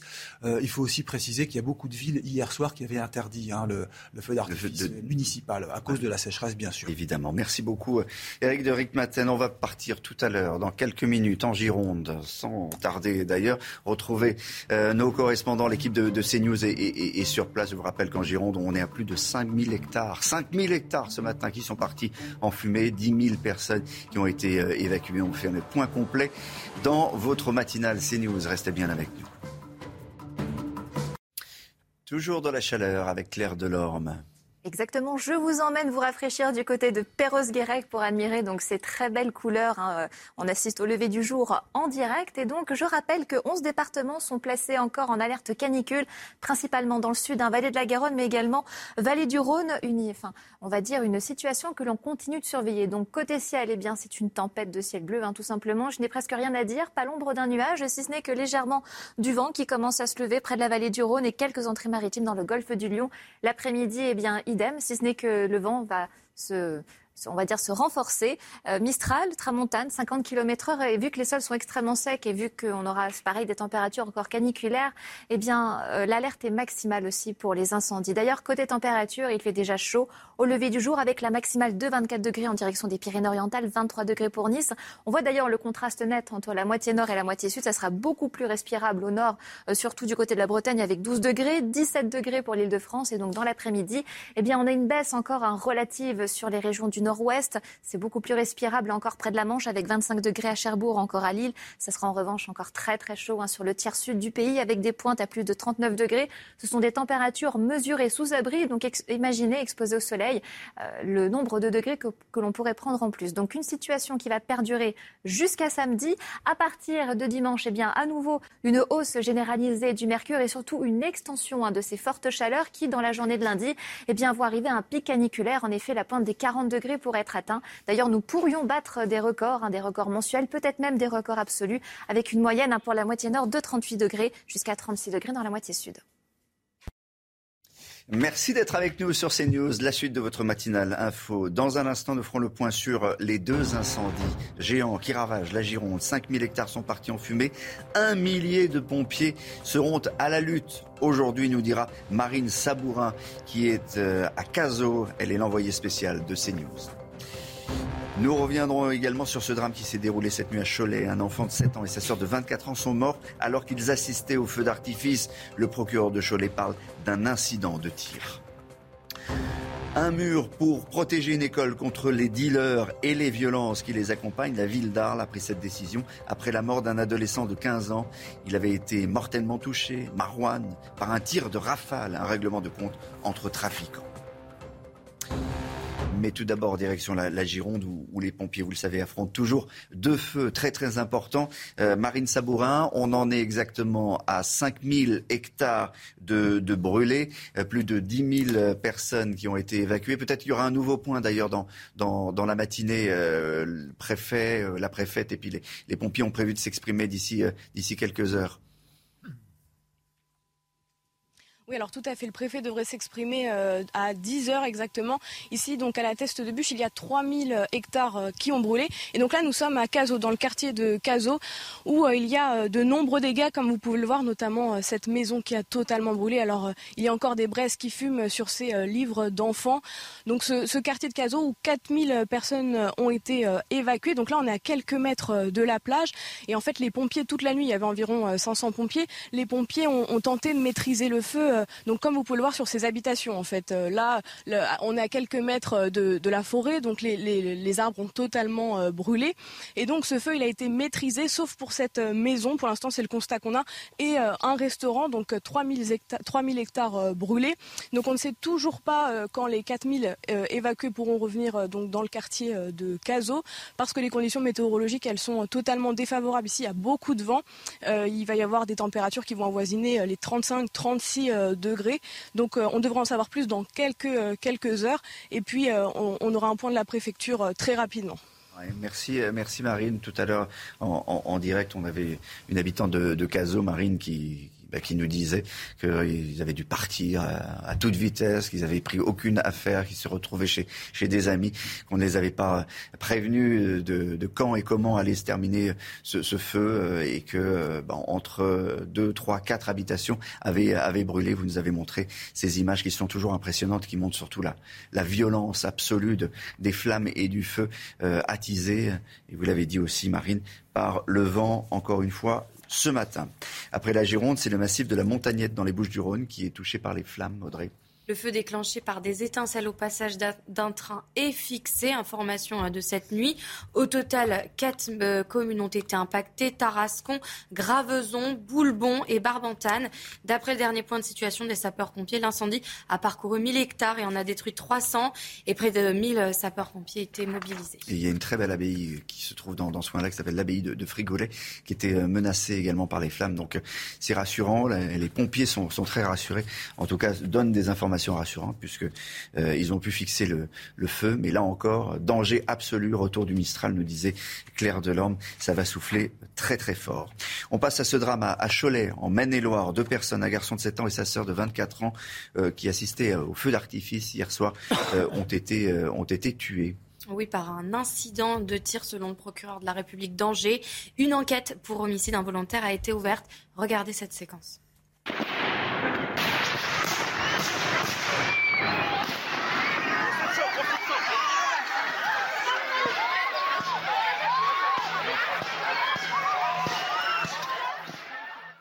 Encore une fois, hein, on, le répète, le, feu, c'est poursuivi, c'est automatique, hein, c'est feu d'artifice.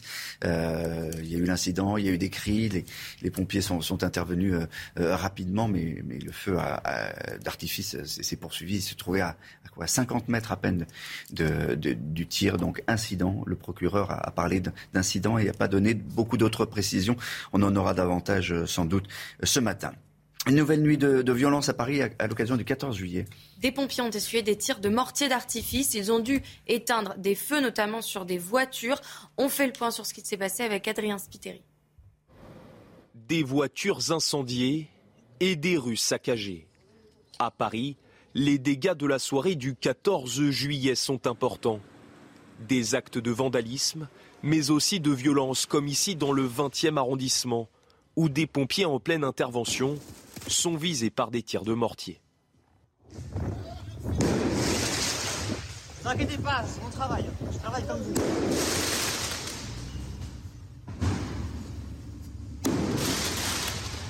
La veille déjà, un policier avait été blessé en région parisienne.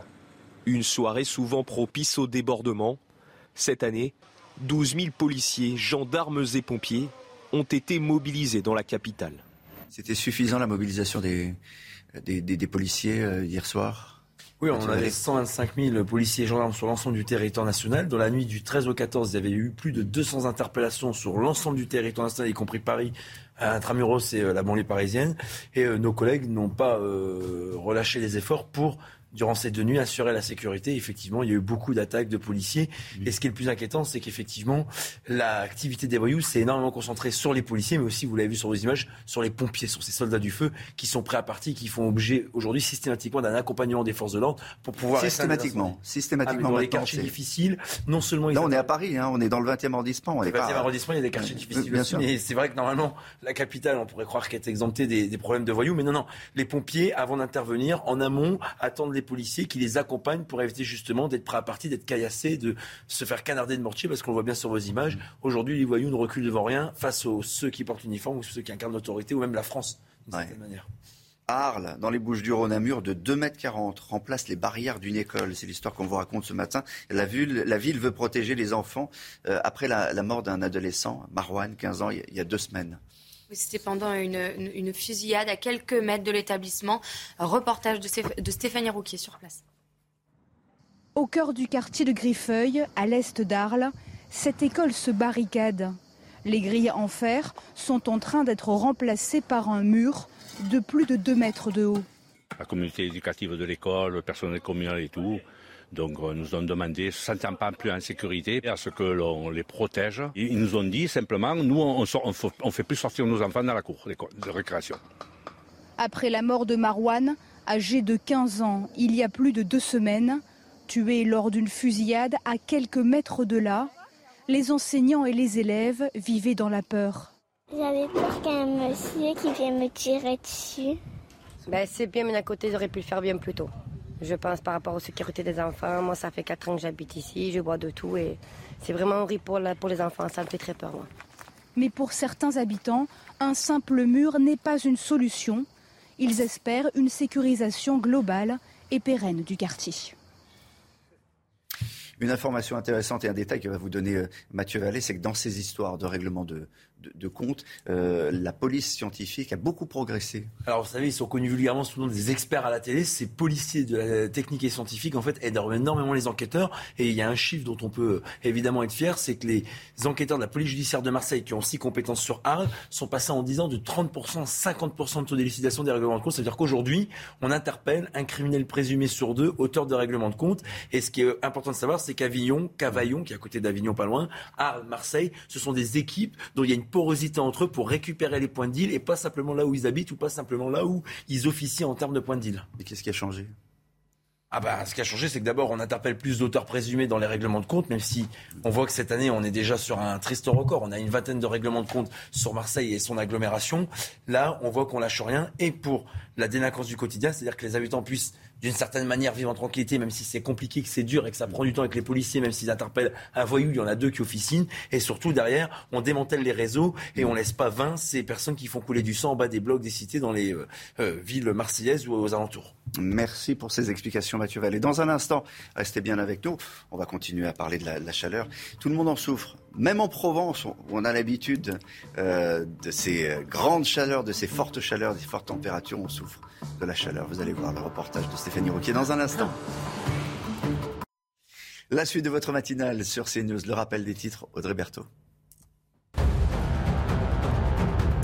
Le taux du livret A va doubler en août, annonce du ministre de l'économie Bruno Le Maire dans une interview aux Parisiens. Le taux du livret A atteindra au 1er août 2% et le livret d'épargne populaire passera de 2,2 à 4,6%. En Ukraine, 23 morts dans de nouvelles frappes russes sur une ville du centre du pays. Pour le président ukrainien Volodymyr Zelensky, c'est un acte ouvertement terroriste. L'Union européenne, de son côté, a fustigé le comportement barbare de la Russie. Enfin, en football, l'équipe de France féminine s'est imposée hier contre la Belgique 2-1. Les Bleus terminent première de leur groupe et joueront les quarts de finale de l'Euro. Diani a ouvert le score dès la sixième minute de jeu. Mbok a doublé la mise juste avant la mi-temps. Seul ombre au tableau, la blessure de Marie-Antoinette Katoko au quart d'heure de, jeu. Voilà, on espère qu'elle sera rétablie puisque le prochain match des Bleus, c'est dans euh, neuf 9 jours. Il va faire 36 degrés à Bordeaux, il va faire 37 degrés à Nîmes, Normalement, on est habitué dans le sud à la chaleur. Cette année, c'est très difficile, même pour les Provençaux qui se demandent si euh, eh ben, le dérèglement climatique, ça va durer. Tout le monde se pose cette question. Reportage Stéphanie Rouquier à Pérol, en Provence. À 10 h du matin, le thermomètre affiche déjà 30 degrés à l'ombre. Alors ces Provençaux viennent chercher un peu de fraîcheur autour de ce lac, à Pérol, en Provence. Ça fait du bien. tout simplement. Les pieds dans l'eau, ça fait du bien. Des Provençaux qui sont certes habitués à la chaleur, mais avec des températures qui battent des records cette année, une sécheresse qui n'a jamais été aussi importante dans le sud depuis 1959. Ces habitants ne cachent pas leurs inquiétudes. Ben oui. Ah oui? Surtout pour euh, les générations qui arrivent. Parce que nous, comme on dit, on est sur la fin. Ces grosses chaleurs, c'est vrai que et c'est de plus en plus difficile à supporter. Hein on a deux enfants, donc c'est sûr pour, euh, pour l'avenir, on, se demande euh, voilà, comment, comment ça va être euh, et il faudrait peut-être en tenir compte. Les huit prochains jours, les températures vont flirter avec les 40 degrés. Depuis hier, une vigilance jaune canicule a été déclarée dans les Bouches du Rhône. J'ai vu ça. Eric Derek Maten, responsabilité sobriété collective. L'appel du chef de l'État à propos de notre consommation euh, d'énergie. Les mois qui arrivent vont être difficiles. Le chef de l'État l'a répété hier. La Russie euh, utilise l'énergie comme euh, une arme de guerre. Ça a des conséquences pour nous. Donc il va falloir consommer moins. On va l'écouter. Je me retourne vers vous. On va d'abord passer à la responsabilisation. Là, nos premiers efforts ont commencé à avoir des résultats. On consomme un peu moins que l'année dernière. Déjà? Déjà un peu. Parce que tout le monde le sent, le voit, le vit. Et donc il faut que durant cet été, cet automne, on continue de le faire. Et je pense que d'ailleurs c'est une bonne chose parce que c'est la chasse au gaspillage énergétique. Et vous savez, c'est à la fois bon pour passer ce cap, mais les crises doivent toujours nous apprendre, comme le Covid nous a appris. C'est très bon pour le climat et l'indépendance. Justement, c'est la même bataille. Est-ce que la sobriété est une partie de notre stratégie. Alors Eric, est-ce qu'on peut y arriver? On peut y arriver, en tout cas c'est clair qu'il va falloir faire des économies, hein, se serrer la ceinture. Alors pour résumer, moi, je me dis, qu'est-ce qu'on peut faire concrètement? D'abord, c'est un acte citoyen. C'est chacun doit faire un effort. Quand j'entends les Verts, par exemple, hier soir, les Verts sont intervenus. On les voyait, ils disaient, ah oui, on va demander, Emmanuel Macron oblige les Français à faire attention, c'est eux qui vont, qui vont trinquer. Bah, il a ils ont tort de dire ça, les Verts, parce que finalement, c'est un acte citoyen. Chacun doit y mettre du sien. Alors, il y a trois points, pour être simple. D'abord, dans les administrations. Et ça, c'est une bonne chose. Les ministères, les mairies, tous les bâtiments, etc., vont devoir réduire euh, leur température. C'est vrai que souvent c'est surchauffé, c'est une erreur. Les piscines publiques, je voyais déjà par exemple qu'à Gap euh, ou à Avignon, eh bien, ils ont baissé de 2 degrés la température des piscines chauffées. C'est un point positif. Les villes, on voit tous que l'éclairage reste allumé la nuit. Peut-être qu'on peut réduire dans certains cas donc euh, les lampadaires. Les magasins, vous savez qu'il y a une loi depuis 2018 qui oblige à réduire à partir de 1h du matin l'éclairage des magasins. Bah là, on peut peut-être euh, allonger la, durée. vous voyez, ce sont des petites choses. Ça, c'est l'administration. Quand vous regardez la défense à Paris, vous savez, le quartier d'affaires, les tours restent allumées. Est-ce que c'est utile? J'ai vu par exemple que l'impact énergétique, j'ai ressorti une vieille étude qui date d'il y a deux ans, 120, ça représente euh, l'impact écologique, ça représente la, ville, une ville de 127 000 habitants, rien que le quartier d'affaires de la défense. Premier point, donc je l'ai dit, les administrations. Ensuite, j'ai parlé des entreprises. Maintenant, troisièmement, les particuliers. Ah ben là, c'est notre responsabilité. Cet hiver, c'est clair, l'ADEME, vous savez, c'est l'agence de la maîtrise de l'énergie, il faudrait passer à 19 degrés. Souvent, c'est 21 dans les appartements. Deuxièmement, la machine à laver. Est-ce qu'on est obligé de faire tourner sa machine à 60 ou 90 Descendez à 40. Les appareils en veille, tout le monde le dit, ça consomme trop, même l'ordinateur qui tourne toute la nuit, c'est ridicule. Et le dernier point, c'est ce que disait le chef de l'État, c'est une occasion de passer à la transition énergétique. C'est pas bête en fin de compte, parce que jusqu'à maintenant, l'État a payé, euh, a compensé finalement la hausse de l'énergie, et quand il compense, c'est qui? Bah, C'est l'État qui paye, mais finalement, c'est le contribuable. Et eh bien maintenant, ce que veut encourager l'État, c'est que l'on change de voiture, que l'on mette des pompes à chaleur. Là, il va aider les Français à s'équiper. On a déjà eu les bonus, vous savez, énergétiques. C'est ça, cette transition. Ça prendra quand même sûrement du temps. Rapidement, euh, ça a marché par le passé, les plans d'économie? Alors, c'est intéressant votre question parce que euh, l'heure d'été qu'on a actuellement, vous savez de quand ça date? J'ai regardé 1975, c'était juste après les chocs, le choc pétrolier. Ça date de là, c'était l'économie d'énergie, la réduction de la vitesse. on veut arrêter, hein, on veut, mettre bah, alors on verra, est-ce qu'on hors d'hiver ou hors d'été, c'est toujours le débat. Ensuite, la réduction de la vitesse sur les routes, ça date de là. la réduction du chauffage dans les appartements déjà à l'époque. Et puis plus récemment, les ampoules LED, les LED, vous savez, que l'on a à la maison, ça aussi, ça contribue à réduire l'énergie. En tout cas, c'est vrai qu'il va falloir un effort, faire un effort collectif. Il faudra vraiment changer nos habitudes. Merci Eric. On va continuer à, commenter euh, les propos du chef de, l'État avec euh, Jonathan Sissou dans un instant. Ne l'appelez plus jamais Jupiter, mais désormais Vulcain. Emmanuel Macron a été interrogé hier soir sur son surnom, enfin hier, hier midi plutôt sur son nom. Écoutez reprendre un terme qui a été beaucoup utilisé. Si vous n'êtes plus Jupiter, vous êtes devenu qui alors après, j'ai jamais revendiqué, j'ai jamais revendiqué cette comparaison mythologique. Euh, donc, euh, mais je le disais, si certains avaient voulu me voir comme tel, c'est plus Vulcain, c'est-à-dire à la forge. Non, je suis engagé au service du pays. Jonathan Sixou, le le maître des, euh, le maître des éditoriaux. bon, qu'est-ce qu'on peut dire de ce, de, de, ce surnom et de ce commentaire? Bah, Déjà, on peut, on peut euh, constater évidemment que euh, cette, cette question et cette réponse interviennent à la fin de l'interview présidentielle sur un ton un peu léger, un peu décalé, mais le président de la République nous dit quand même quelque chose, c'est que il est à la forge, c'est lui qui forge, c'est lui qui façonne, il travaille, c'est un bosseur, ça on sait qu'Emmanuel Macron l'est et qui compte le rester.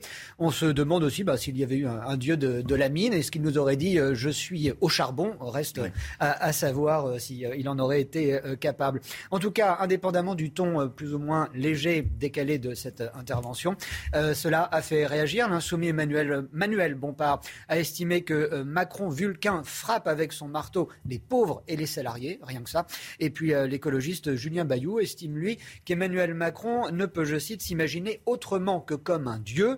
En attendant, on ne sait pas où il veut aller. Euh, Vulcain peut-être, mais sans fil d'Ariane. Vous voyez, jusqu'où peut aller la métaphore euh, euh, mythologique. En tout cas, un dernier mot aussi sur, ce Vulcain, parce que Vulcain, c'est également le dieu des volcans. Emmanuel Macron n'a pas une seule fois prononcé un mot qui fâche et qui fait peur, surtout pour les mois qui viennent. C'est celui de la récession. Alors espérons que ce Vulcain-là reste dans sa forge. Vous allez utiliser euh, Vulcain dans vos éditoriaux plutôt que jupitériser?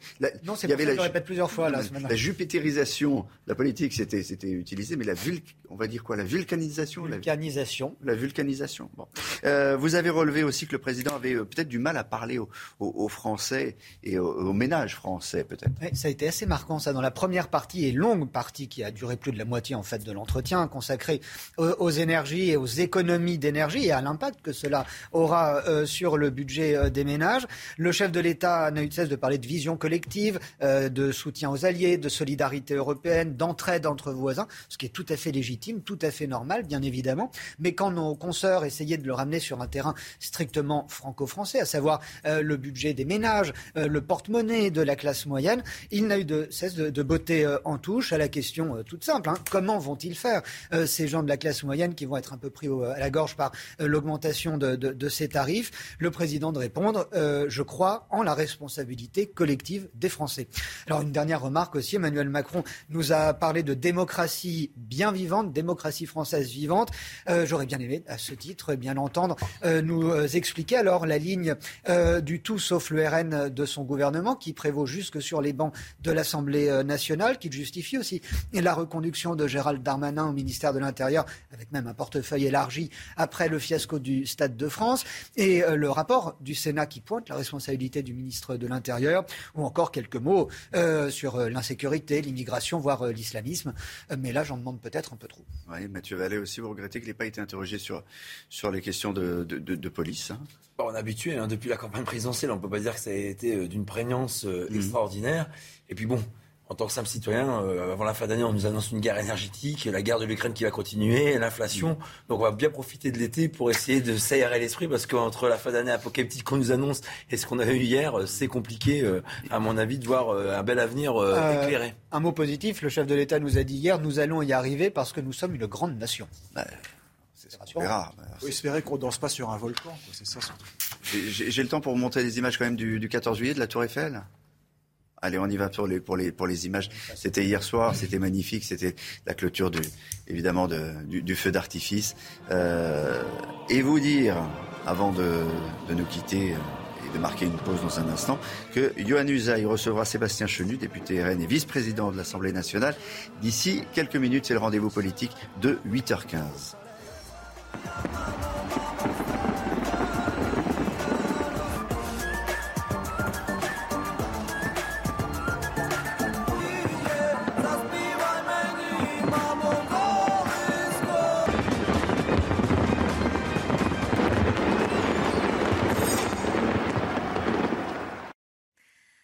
Bonjour à tous, il fera encore plus chaud au sud et un petit peu moins chaud au nord. Et bien c'est le programme du jour et ceci dû à cette goutte froide que l'on voit très bien avec ces nuages là qui s'entourent au large du Portugal et qui pilotent justement de l'air chaud venant du Maghreb. En attendant, côté ciel, eh bien je n'ai absolument rien à dire par l'ombre d'un nuage, si ce n'est que le vent qui aura tendance à se renforcer euh, près euh, de la Méditerranée. Mistral Tramontane, 50 km h il fait extrêmement sec, les sols sont très secs, il fait très chaud, donc une alerte maximale pour les incendies. Soyez extrêmement vigilants. Pour les températures, je vous le donc très chaud, avec des pointes à plus de 39 degrés dans les régions du sud. On pourrait même dépasser localement les 40 degrés. Je rappelle que ces températures sont mesurées euh, sous abri. Et donc euh, pour la moitié nord, ça sera temporairement un tout petit peu plus respirable, mais c'est très relatif, car comme vous l'aurez compris, on avoisine encore les 30 degrés. Là où ça sera un petit peu plus clément, ça sera près des côtes de la Manche, avec 25 degrés à Cherbourg, tout comme à Lille.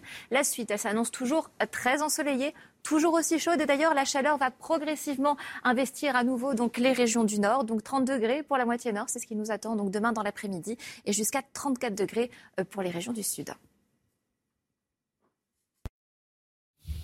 La suite de votre matinale, euh, il est presque 8 heures. Dans un instant, le journal et nous ferons le point sur les deux incendies géants qui ravagent la Gironde.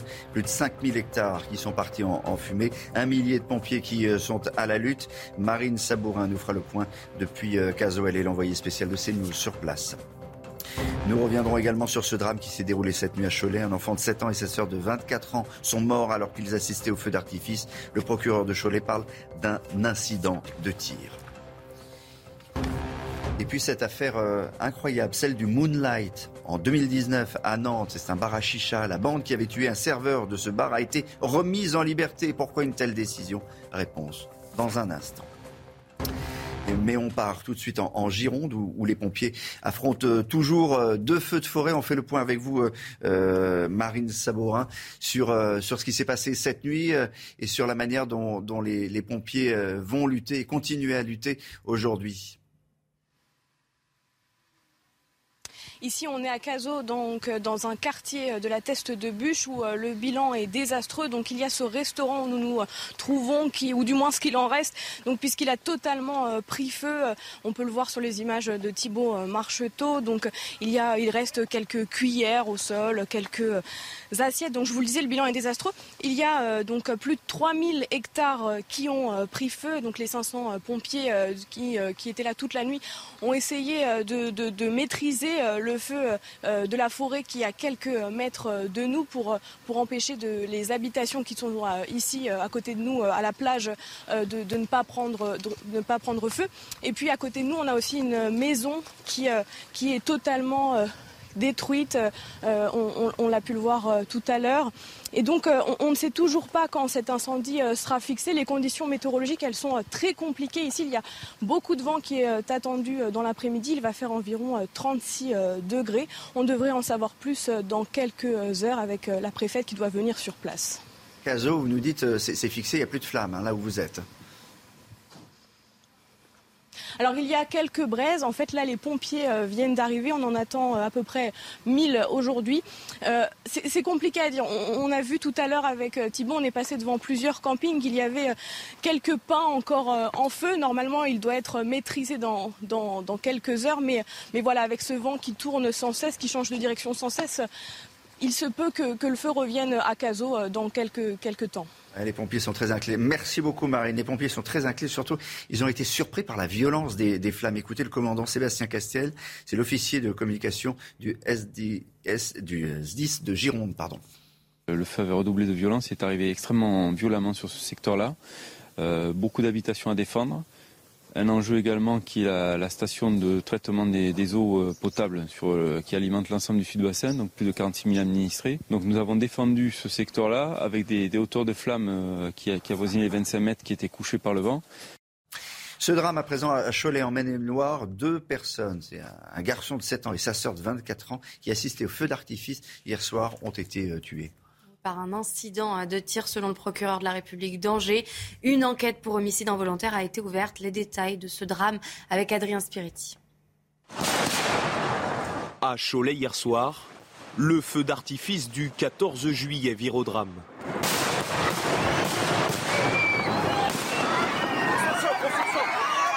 Aux alentours de 23h, c'est la panique. Un garçon de 7 ans et sa sœur de 24, situés à une cinquantaine de mètres du pas de tir, sont touchés par un explosif. Tous deux sont décédés dans la nuit. Selon le procureur de la République d'Angers, une troisième personne a été blessée. Interrogé sur les circonstances de l'accident, il évoque un incident de tir. Une enquête pour homicide involontaire a été ouverte et confié à la sûreté départementale. Voilà, un dernier bilan qui vient de nous parvenir de, Cholet à l'instant. On vient d'apprendre que six autres spectateurs, dont les parents des deux victimes, ont également été euh, légèrement blessés. Ils ont été hospitalisés en urgence euh, relative. Voilà, c'est une fusée qui est sans doute partie de, travers ou, ou qui, a, explosé. C'était pas, c'était, pas attendu. Il y aura d'autres précisions euh, d'ici quelques heures du, du procureur. On va vous raconter cette histoire à peine croyable à présent. Souvenez-vous de l'affaire du Moonlight en 2019 à Nantes. Une bande avait ouvert le feu devant le bar à chicha, un règlement de compte, mais un serveur, un serveur avait été tué. Et on apprend que la bande va être remise en liberté pour une raison procédurale. Alors pourquoi une telle euh, décision? Voyez les explications de Vincent Farandez. Nous sommes le 23 avril 2019 devant ce bar à chicha de Nantes. Un commando lourdement armé provoque une fusillade sur fond de règlement de compte entre bandes rivales. Le serveur est mortellement touché par une balle perdue alors que les assaillants visaient une autre personne. Dix prévenus sont alors mis en cause, dont cinq sont renvoyés en mars dernier devant la cour d'assises spécialement formée pour meurtre et tentative de meurtre en bande organisée et trafic de stupéfiants. Ils font alors appel. Les magistrats devaient rendre leur verdict le 27 juillet prochain, mais ils ont annoncé qu'ils ne pourront pas tenir ce délai, invoquant une surcharge de travail. Or, la loi prévoit une remise en liberté d'office pour les prévenus au-delà de quatre mois après l'appel de l'ordonnance de mise en accusation. Pour éviter une sortie de prison sèche, la justice réfléchit à une assignation à résidence avec surveillance électronique et un cadre de sortie strict. La décision sera rendue ce vendredi. Mathieu Vallée, c'est vrai, elle est, elle est absolument incroyable cette, cette histoire. Problème, problème de délai, problème de délai de la justice qui n'a pas le temps, qui n'a pas le temps de réagir. Vous savez, dans notre pays, quand la justice oublie les victimes, elle perd sa boussole. Hmm. Et elle perd sa boussole parce que ceux qui sont chargés de fabriquer la loi, c'est-à-dire le législateur, perd du bon sens dans les textes sous lesquels en fait est régie la justice. Il nous faut du bon sens, il nous faut de la simplicité. Et encore une fois, dans cette histoire, la grande oubliée, c'est la victime. On a des délais imposés par la loi aux juges de donner des décisions pour les voyous. Par contre, la victime, elle, elle peut attendre la famille de la victime un an, deux ans, on s'en fout. De toute façon, il n'y a pas de contrainte, il n'y a pas de pénalité, il n'y a pas d'obligation. Tout le monde s'en fout. Et c'est bien là le drame aujourd'hui de notre justice et de notre pays. Et je rappelle quand même que plus de 70% des Français ont une défiance vis-à-vis des juges et de la justice. C'est pas ces décisions qui vont améliorer le lien entre les deux. Et j'en appelle au législateur parce qu'on a la chance d'avoir une assemblée renouvelée. C'est le législateur qui doit absolument simplifier la procédure pénale, les juridictions, le fonctionnement de la justice, parce que sinon on va au carton. Et d'une certaine manière, vous voyez, on parle quand même de faits criminels. Hein. On parle pas de. Il y a un mort, c'est une bande, évidemment. Il y a eu des stupes, qui- du mort, etc. Et qui se retrouve, euh, qui se retrouve à, à l'extérieur. Le, le législateur a envie de faire quelque chose, peut faire quelque chose, va faire quelque chose. Qu'est-ce qui est prévu Alors, Jonathan tous les législateurs ne veulent pas faire quelque chose, on le sait déjà. Euh, les législateurs peuvent faire quelque chose, évidemment, mais quoi, puisque les lois existent déjà, ce serait une énième réforme de la justice qui n'a pas besoin, à mon sens, de l'être. La justice a besoin d'être appliquée, les lois ont besoin d'être appliquées, le code, les lois françaises sont très claires et permettent de l'être. la procédure, c'est la procédure. C'est la qui- procédure, la exactement, Mathieu. Parce que C'est la on peut mettre des procédure. juges, on peut changer les murs et refaire les peintures, mais si on simplifie pas la procédure, si on remet pas la victime au centre du système pénal, Mm. Demain vous, demain si vous êtes victime de voyous, il faut que vous ayez l'assurance qu'on s'occupe d'abord de vous avant de s'occuper des voyous. Et il y a un climat de permissivité générale qui, qui ne peut être que- qu'à faciliter, augmenter euh, avec ce type de décision. Euh, ce qui est incroyable, c'est qu'ils ne sont pas encore dehors. hein. C'est la semaine prochaine, le 27, qu'ils sortent. Ces, ces- ces bonhommes-là, ils savent qu'ils ils vont pas pouvoir passer euh, leurs vacances tranquillement. hein. Eric Deric Maten, pour terminer un mot du livret A? Ça va doubler en, en- en- le taux du livret A va, va, va doubler, ce qui est une bonne nouvelle en soi, puisqu'on va passer de euh, au premier Ah, route, on sera à 2%, On exactement. va passer, ça, ça double, hein, c'est vraiment. euh, Alors, il y a aussi le livret d'épargne populaire hein, qui concerne 19 millions de Français. Là, c'est soumis à des revenus hein, donc pour les passe personnes. de les 2 plus à modestes. 4,6. Exactement, 4,6. Très bien, parce que finalement, bah, la rémunération va monter. Mais si vous regardez l'inflation qui devrait être autour de 6%, on reste quand même largement en dessous. Donc, c'est pas un placement gagnant. Simplement. Il est très populaire. Pourquoi? Parce qu'il est liquide. On peut prendre comme on veut 100 euros par-ci, 100 euros par-là, et il n'y a aucune fiscalité. Soyez là, si vous le pouvez, dans un instant, 8h15, euh, Johan Usaï recevra Sébastien Chenu, député RN et vice-président de l'Assemblée nationale. Il est l'invité ce matin de la matinale CNews. Il est 8h euh, presque 14 sur CNews. Merci d'être avec nous. C'est la suite de votre matinale info. Et dans un instant, l'invité politique de Johan Usaï, c'est Sébastien Chenu, même s'il est un tout petit peu en retard. Mais d'abord, le rappel des titres avec Audrey Berthaud. Les Bouches-du-Rhône touchées par les flammes, le feu déclenché par des étincelles au passage d'un train est fixé. C'est l'information de la nuit. Au total, quatre communes ont été impactées Tarascon, Graveson, Boulbon et Barbantane. Près de 1000 sapeurs-pompiers étaient mobilisés. Et puis en Ukraine, 23 morts dans de nouvelles frappes russes sur une ville du centre du pays. Pour le président ukrainien Volodymyr Zelensky, c'est un acte ouvertement terroriste. L'Union européenne, de son côté, a fustigé le comportement barbare de la Russie. Enfin, en football, l'équipe de France féminine s'est imposée hier contre la Belgique 2-1. Les Bleus terminent première de leur groupe et joueront les quarts de finale de l'Euro. Diani a ouvert le score de la tête dès la sixième minute de jeu. Mbok a doublé la mise juste avant la mi-temps. Seule ombre euh, au tableau, la blessure de Marie-Antoinette Katoko au quart d'heure de jeu. Usaï, on fait quoi? On attend encore un peu? On, attend encore quelques minutes. Sébastien Chenu euh, arrive, il a un peu de retard. On a beaucoup de questions à lui poser ce matin, évidemment. Celles qui concernent évidemment l'interview du président de la République hier. Beaucoup d'annonces. Donc on l'attend d'ici quelques instants. Ne vous inquiétez pas, on a de quoi combler. Hein. D'abord, on vous raconte cette histoire incroyable. Un autoportrait de Van Gogh découvert euh, au dos d'un tableau. Euh, vous allez voir, Audrey Berthaud. Oui, on va, on va voir le sujet de Clémence Barbier. les conservateurs d'un musée ah. écossais ont passé un tableau euh, au rayon X et surprise. Ils ont vu donc qu'une autre toile était cachée derrière. Regardez. Ici, nous avons le portrait d'une paysanne de Van Gogh. Et au verso, caché par une feuille de carton, nous avons ce que nous imaginions être un autoportrait d'un artiste inconnu jusqu'à présent. Le visage de cet homme n'est autre que celui de Vincent Van Gogh. Le portrait, peint en 1885, a été passé au rayon X par les équipes de la Galerie nationale d'Écosse à Édimbourg. Lorsque nous avons vu le rayon X pour la première fois, nous étions bien sûr très excités et absolument ravis. Une autre petite pépite qui nous rapproche un peu plus de cet artiste incroyable à un stade très précoce de sa carrière. Van Gogh avait pour habitude de réutiliser des toiles afin d'économiser de l'argent, surtout au début de sa carrière. Je pense que c'est vraiment une découverte significative. Ce n'est pas tous les jours que l'on découvre un autoportrait de Van Gogh au dos d'un tableau qui est accroché dans les galeries depuis longtemps. Le musée comptait auparavant seulement trois œuvres du peintre. Cette découverte exceptionnelle sera partagée avec le public dès la fin du mois. Ordinaire, je le disais, Jonathan Sixou, de découvrir euh, d'abord un autoportrait, hein, parce qu'il n'y en a pas beaucoup de Van Gogh.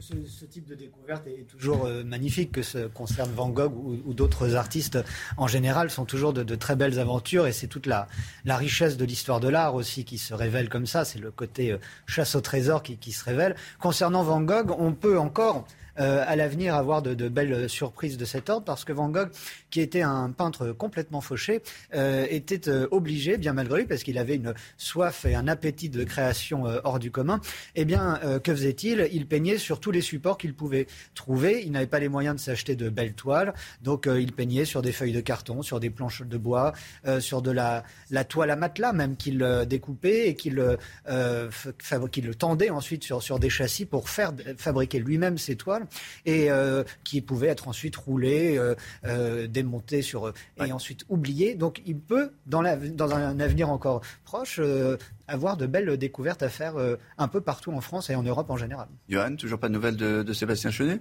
Et on l'attend toujours. On, espère qu'il va arriver quand même, parce qu'encore une fois, on a beaucoup de questions à lui poser. oui, évidemment. Ce serait bien qu'il puisse arriver. Bon, alors, on va lancer un autre, un autre sujet. C'est un sujet euh, qui, peut, qui va vous intéresser, euh, Mathieu Vallée. C'est un sujet euh, assez polémique sur l'utilisation des, gaz lacrymogènes. Vous savez qu'il y a quelques jours, la, commission d'enquête du Sénat, exactement, a remis son rapport et a dit qu'il faudra peut-être faire attention, réfléchir à la manière dont, les, policiers utilisent le gaz euh, lacrymogène. On va regarder le, sujet de Yann Effelé qui vous rappelle les faits. Du gaz lacrymogène à profusion devant le Stade de France, à l'endroit où supporters et délinquants étaient massés. Les deux ont été indistinctement touchés, alors le Sénat recommande de modifier la doctrine d'emploi de ce gaz.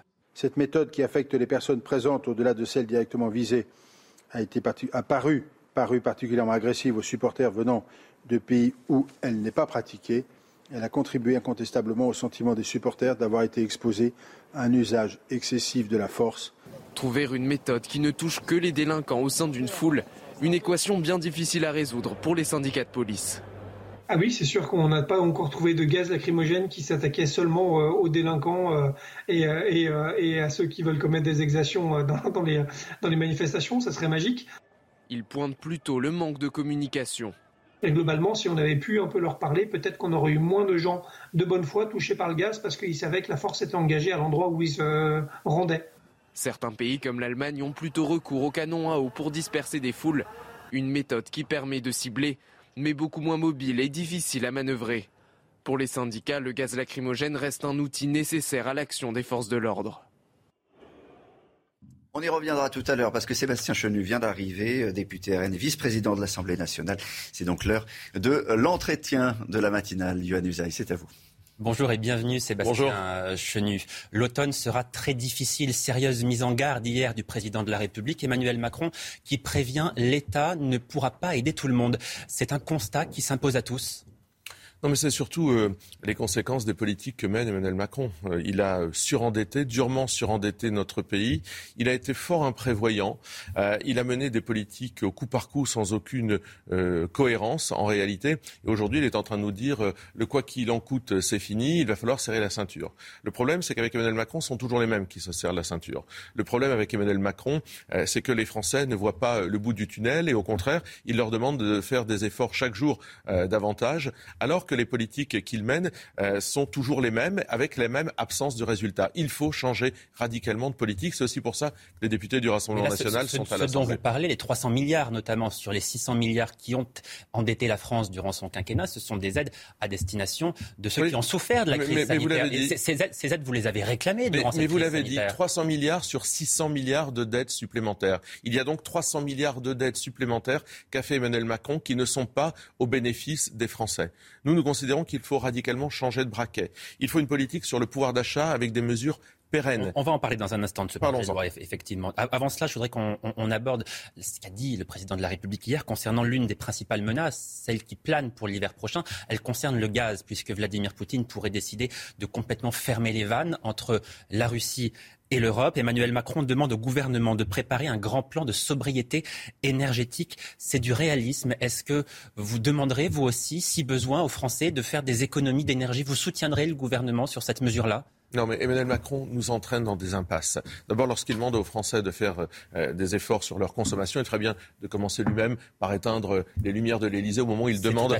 C'est anecdotique, mais c'est symbolique puisque les efforts que doivent faire les Français, c'est dans leur quotidien, et eh bien qu'il soit lui-même exemplaire. Mais au-delà de ça, au-delà de ça, sur l'énergie, ils sont nécessaires. Au-delà de ça, il nous balade. Pourquoi? Parce que le gaz, euh, notamment si la Russie cesse de nous approvisionner en gaz, ce n'est pas fondamentalement grave puisque nous, nous ne sommes pas dépendants du gaz russe. Nous nous approvisionnons ailleurs notamment en Norvège. Les stocks sont importants. Donc en réalité, ceux qui s'approvisionnent en gaz russe, ce sont en particulier les Allemands. Mais comme le prix des énergies, de l'électricité, il est indexé sur le prix du gaz, il faudrait sortir du marché européen de l'énergie. Macron a annoncé une réforme de ce oui, marché européen de l'énergie. Il faut en sortir. Et d'ailleurs, pendant les élections présidentielles, lorsque Marine Le Pen elle-même disait sortons du marché européen de l'énergie, ce que permettent tout à fait les textes, hein. il n'y a aucun problème avec ça. Eh bien, à l'époque, Bruno Le Maire y était favorable et disait que le gouvernement le ferait. Aujourd'hui, changement de braquet. Pourquoi? Parce qu'Emmanuel Macron est un idéologue européiste, parce qu'il euh, ne voit euh, finalement les politiques qu'il mène qu'à la lumière euh, de l'Europe, des intérêts des Européens, et en particulier ici,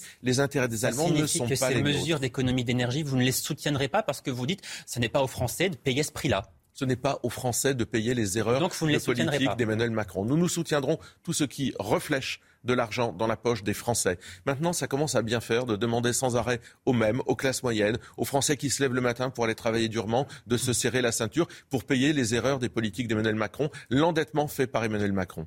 Autre annonce du président de la République hier, une réforme importante qui sera lancée dès cet été. Elle concerne la réforme du travail. Emmanuel Macron souhaite une remise à plat totale des règles de l'assurance chômage pour inciter à reprendre un travail. L'objectif, c'est d'atteindre le plein emploi. Êtes-vous d'accord sur le constat que fait le chef de l'État, à savoir que notre modèle d'assurance chômage n'est plus adapté à la période que nous vivons en ce moment? Non, pas du tout. Moi, je crois qu'Emmanuel Macron, au lieu de taper toujours les Français, de les faire culpabiliser, devrait se mettre immédiatement, comme nous l'avions proposé et comme nous le proposons, euh, à la chasse aux fraudeurs. Fraudeurs fiscaux, fraudeurs sociaux. C'est-à-dire ceux qui fraudent les assurances, ceux qui fraudent euh, l'ensemble des euh, aides sociales qu'ils perçoivent indûment. Ça, c'est une priorité pour récupérer des milliards. Avant d'aller dire aux gens, vous ne recherchez pas suffisamment un emploi et nous allons vous, vous taper au portefeuille, allons chercher l'argent là où il est fraudé. Euh, réservons les aides sociales aux Français. Arrêtons avec la contribution massive à l'Union européenne alors que celle-ci euh, engrange plus qu'elle ne nous redonne. Là, il y a de l'argent à aller chercher plutôt que de faire sans arrêt culpabiliser les Français. Est-ce que ça signifie que pour vous, il est acceptable de voir dans un pays comme la France, qui compte 7% de chômage, que de nombreuses offres d'emploi ne sont pas pourvues? On le voit dans la restauration, on le voit dans le bâtiment. Ça signifie que vous trouvez ça normal et acceptable? Non, je ne trouve, pas, je trouve pas ni normal ni acceptable que des offres d'emploi ne soient pas pourvues. L'objectif de cette réforme est de changer cela Il y a des raisons derrière ça. Les raisons, c'est souvent d'ailleurs le peu d'attractivité de ces métiers. Vous venez parler des métiers de la restauration. Euh, le salaire, parfois dans les métiers de la restauration, la pénibilité dans ces métiers de la restauration font que les gens n'ont pas envie de se tourner de ce côté-là. Nous, nous avions proposé, et nous continuerons à le faire au Parlement, des hausses de salaire, une hausse de salaire de 10%, en échange desquelles les PME, les TPE pourraient geler les cotisations euh, patronales. Ça, ça permet de, de rendre des métiers plus attractifs. Sébastien Chenu, le SMIC a augmenté de 8% en un an. Oui, Il faut aller plus loin. SMIC. Oui, mais on parle du SMIC. Et d'ailleurs, ce n'est pas l'augmentation uniquement du SMIC qui permet la hausse des salaires. Il faut que les classes moyennes puissent elles aussi bénéficier de revalorisation salariale. On les a chiffrées on sait les financer. C'est une des clés d'entrée pour pouvoir retrouver, effectivement, pour pouvoir faire en sorte que les offres d'emploi trouvent des, répondants. La réforme des retraites, à présent, Emmanuel Macron souhaite qu'elle entre en, vigueur en, 2023, dans un an. Donc, il faudra trouver des compromis, dit-il. Les 65 ans ne seront pas pour ce quinquennat. Pourquoi ce recul, selon vous? Est-ce que ça signifie qu'Emmanuel Macron a compris que cette réforme était peut-être trop explosive dans le contexte actuel? C'est ça qui fait reculer le chef de l'État? Ah ben je crois qu'effectivement, il est en train de se dire qu'il ne trouvera jamais une majorité à l'Assemblée nationale. Il aurait pu la trouver avec les Républicains à mon avis, c'est mal parti. En tous les cas, cette réforme des retraites, nous l'avons dit, et Marine Le Pen l'a dit à Elisabeth Borne lors de son entrevue, ce sera non pour la retraite à 65 ans. À partir de là, qu'Emmanuel Macron nous dise ce qu'il compte faire, qu'il redonne un cap, qu'il consulte, qu'il explique là où il veut aller, mais la retraite à 65 ans, ce sera non. Mais pourquoi est-ce qu'il recule sur ce point, selon vous? C'est parce qu'il a peur d'une explosion sociale? Oui, parce qu'il sait qu'il ne maîtrise rien. Il ne maîtrise pas de majorité à l'Assemblée nationale. Il sent que le pays gronde et il sent surtout un décalage manifeste entre sa politique euh, ultralibérale, brutale, et les attentes des Français, qui sont souvent des attentes de protection, notamment parmi ceux qui ont travaillé toute leur vie. Est-ce que ça ne montre pas aussi peut-être ce recul que le président, finalement, il est plus à l'écoute que ce que vous pouviez penser? Oh bah écoutez, s'il faut qu'il soit au pied du mur pour reculer, alors il va être au pied du mur très souvent, comme il l'a été ces jours-ci à l'Assemblée nationale. Parlons à présent de ce qu'on a un peu évoqué en début d'interview, le projet de loi du gouvernement concernant le pouvoir d'achat qui sera examiné dès lundi prochain dans l'hémicycle à l'Assemblée euh, nationale. On en connaît les principales dispositions, le chèque carburant, le chèque alimentaire, la euh, revalorisation des pensions de retraite, la hausse du point d'indice pour les euh, fonctionnaires. Est-ce que vous voterez ce texte, Sébastien Chenu, vous et les 89 députés de votre groupe? Bon, il y a plusieurs choses là-dedans. Il y a des éléments qui sont, j'allais dire, la vie normale, réévaluation, c'est la vie normale, c'est même prévu par la loi par les textes, réévaluation le de point d'indice des fonctionnaires était gelé depuis voilà, de très nombreuses ils l'ont été, et c'est ça qui était scandaleux. Donc nous, sur ça, on va voter la revalorisation, évidemment, du point de fonctionnaire, à une condition, c'est que celle-ci, ce financement, ne retombe pas sur le dos des collectivités locales. Parce que si ça retombe sur le dos des collectivités locales et pas sur le budget de l'État, alors fini les subventions aux associations, fini les subventions aux associations sportives, culturelles dans nos communes. Donc là, on va être très attentif. Pour le reste, cette politique d'échec, c'est pas une politique. La réalité, c'est qu'Emmanuel Macron n'a pas vision globale de ce que doit être le pouvoir d'achat dans notre pays. Donc on considère qu'il faut des réformes structurelles qui durent dans le temps, raison pour laquelle nous reproposerons, comme nous l'avons proposé en commission des finances, la baisse de la TVA à 5,5% sur toutes les énergies. Je dis toutes les énergies, c'est pas uniquement l'essence, c'est aussi le fuel, parce que cet hiver, il faudra chauffer. Et vous savez ce qui vous répond le gouvernement D'abord, ça coûte trop cher, et ensuite, ça n'est pas ciblé, donc ça bénéficie à tout le monde, y compris ceux qui n'en ont pas besoin, y compris les plus hauts revenus. C'est faux. D'abord, ça, ne coûte pas si cher que ça, puisque ça coûte 14 milliards d'euros, c'est-à-dire moins que la politique d'échec d'Emmanuel Macron depuis qu'elle a été enclenchée. La deuxième chose, vous savez que dans la part du budget des familles les plus modestes, eh bien la part de la voiture et la part du logement, elles sont beaucoup plus lourdes, elles pèsent beaucoup plus lourd. Famille modeste ou, ou France populaire qui travaille, qui se lève le matin, qui a besoin de sa voiture, eux, ils sont beaucoup plus impactés, euh, cette France qui bosse, euh, par euh, le coût de l'essence. Donc de toute façon, c'est une mesure qui bénéficie à tout le monde, mais qui bénéficiera en premier à cette France qui se lève le matin pour aller bosser. Revenons sur ce qui s'est passé dans la nuit de mardi à mercredi à l'Assemblée nationale. L'article 2 du projet de loi sanitaire a été rejeté par les députés. Cet article prévoyait que le gouvernement puisse exiger un pass sanitaire aux frontières françaises si besoin. Vous avez voté contre alors que durant toute la crise Covid, vous n'avez cessé de, réclamer davantage de contrôle aux frontières. Est-ce qu'il n'y a pas une contradiction dans ce vote C'est pas tout à fait ça et permettez euh, de, vous rappeler ce qu'est exactement le texte. Ce texte donnait la nécessité de mettre un pass pour aller euh, d'outre-mer ou de Corse vers l'Hexagone. Il y avait une rupture totale d'égalité entre les citoyens français. Nous avions demandé euh, que cette rupture d'égalité soit corrigée à travers un amendement qui a été repoussé. Donc nous avons voté contre l'article 2. Nous ne pouvons pas nous satisfaire qu'un pass soit demandé aux habitants. Ils ont d'ailleurs été euh, très entendus par les députés d'outre-mer qui sont montés au créneau. On ne pouvait absolument pas l'accepter. Mais je vous donne deux éléments qui se sont passés, qui sont importants et qui disent tout de ce qui va se passer à l'Assemblée nationale. Les députés du Rassemblement national ont fait échouer cet article 2. Ils ont donc rendu de la liberté, tout comme nous Avec avons notamment les députés de la France insoumise. Mais bien sûr, et d'autres. Il y avait des députés de droite euh, ou des députés de, gauche, peu importe. Et puis, on a fait en sorte que le pass sanitaire ne concerne plus non plus les mineurs. Nous avons rendu de l'égalité, de l'égalité, de la liberté, de la fraternité. Voilà ce qu'on a fait. Est-ce que ça signifie que si le gouvernement en deuxième lecture corrige ce texte, vous êtes prêt à le voter si ça ne concerne plus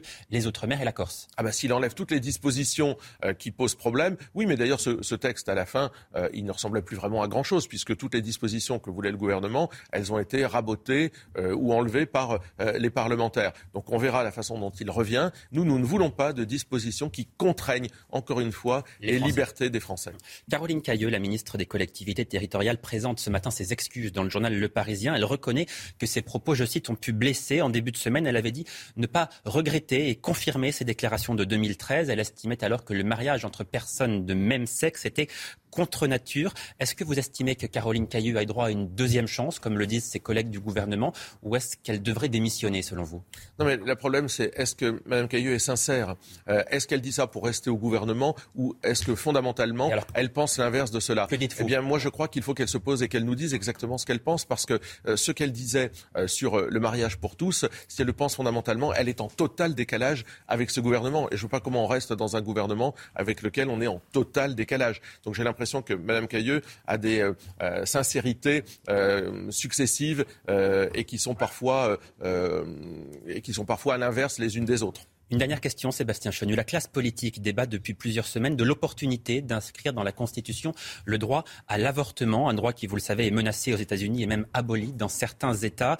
Est-ce que ce droit en France doit être sanctuarisé, inscrit dans la Constitution, selon vous? Vous êtes prêt à voter cela? Mais on n'est pas aux États-Unis. je veux dire, qui remet en cause l'avortement en France En tous les cas, pas nous et personne d'ailleurs dans le gouvernement et la majorité, en l'occurrence, c'est personne. Prévenir moi, j'y suis, moi, j'y suis par exemple très attaché. Personne ne le remet en cause. D'ailleurs, si on fait ça, demain, il faut mettre dans la Constitution euh, le mariage pour tous il faut mettre dans la Constitution toutes les avancées de la loi. Ce n'est pas exactement euh, la façon dont je vois la Constitution. Je pense que cela n'a aucun intérêt. Je pense qu'en revanche, avoir une politique euh, d'aide euh, aux maires, c'est quelque chose sur lequel le gouvernement devrait davantage se mobiliser. Et pour que les choses soient claires, sur l'inscription dans la Constitution, pour vous, c'est non. Mais je vois pas l'intérêt. Je vois pas l'intérêt. Donc c'est non. Bah oui, je ne vois pas l'intérêt. C'est non, puisque je ne vois pas l'intérêt. Euh, ça n'a pas beaucoup de sens aujourd'hui. Merci beaucoup, Sébastien Chonu, d'être venu répondre à mes questions en direct ce matin sur euh, CNews. La suite de votre matinale avec vous, Olivier Benkemoun.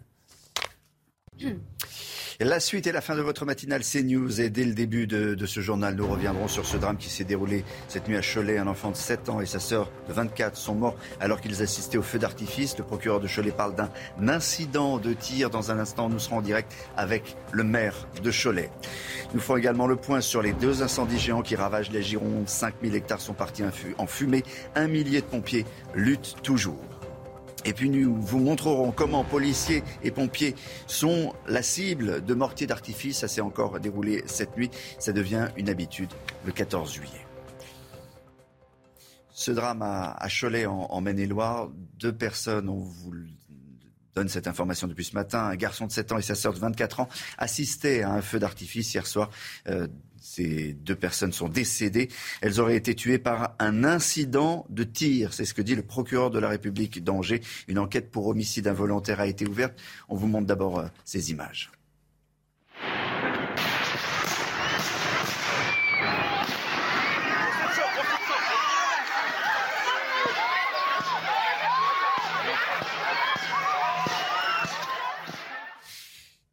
Nous sommes en direct avec euh, Gilles Bourdoulex. Bonjour, vous êtes le, maire de, Cholet, évidemment.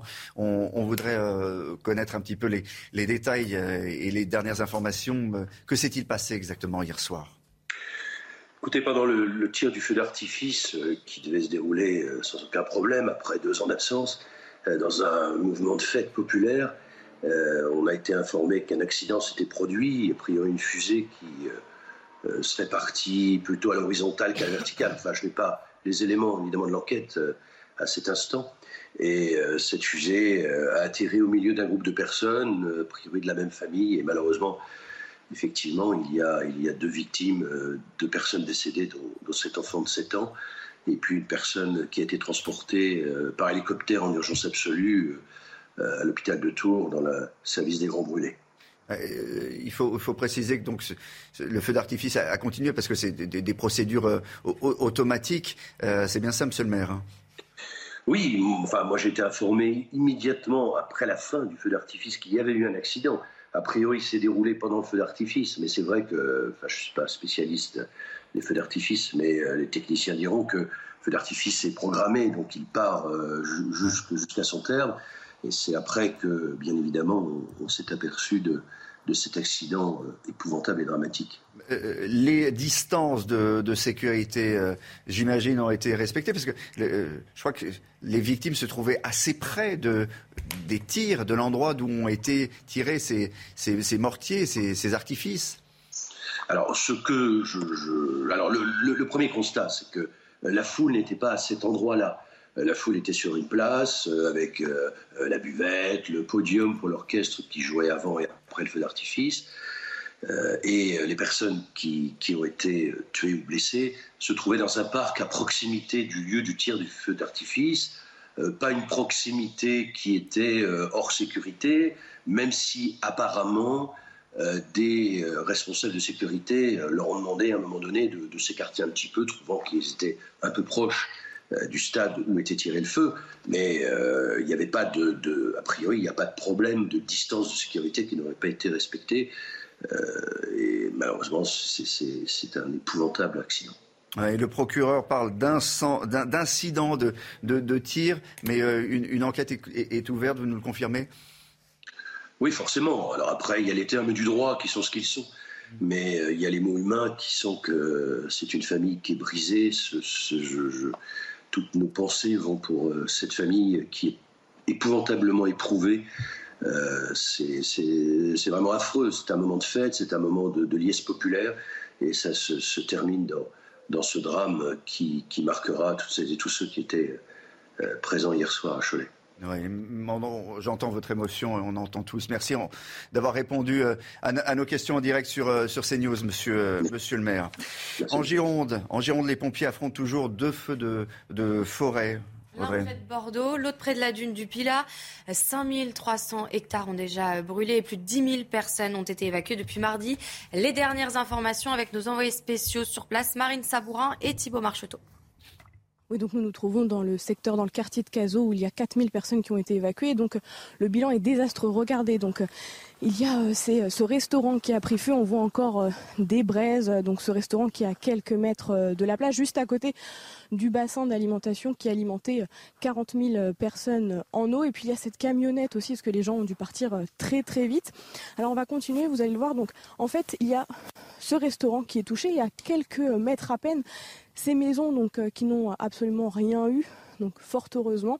Et donc le feu a progressé toute la nuit et les pompiers ont essayé de mobiliser ce feu euh, juste aux abords des maisons.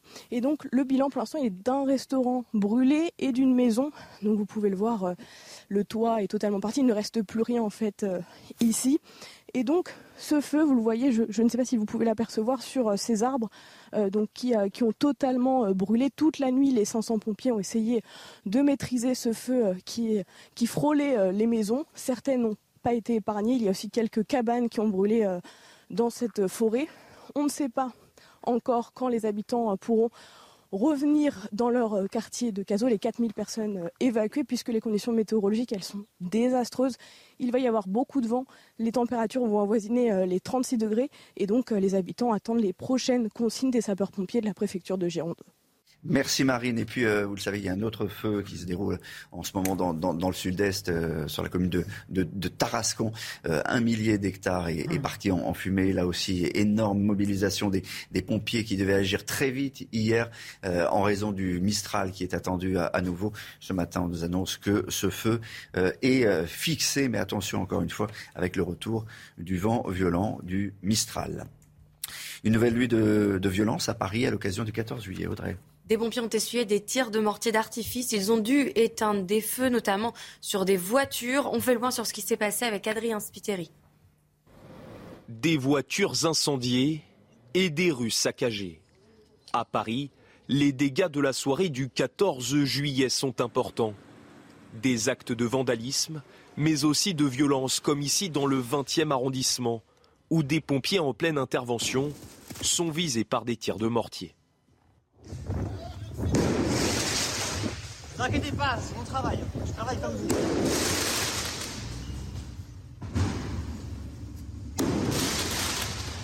La veille déjà, un policier avait été blessé en région parisienne. Une soirée souvent propice au débordement. Cette année, 12 000 policiers, gendarmes et pompiers ont été mobilisés dans la capitale.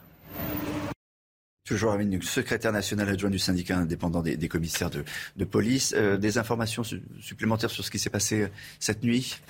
Oh, malheureusement, euh, les années se suivent, elles se ressemblent. Des policiers agressés, des policiers brûlés par des mortiers, des policiers pris dans des guet-apens. On a eu 125 000 policiers et gendarmes mobilisés sur tout le territoire national mm. pour que les festivités se passent au mieux. Et malheureusement, euh, le sport national des voyous, en cette fête nationale qui devient finalement la fête de ces voyous qui font finalement la fête aux policiers, c'est d'agresser, de blesser, blesser grièvement ces policiers.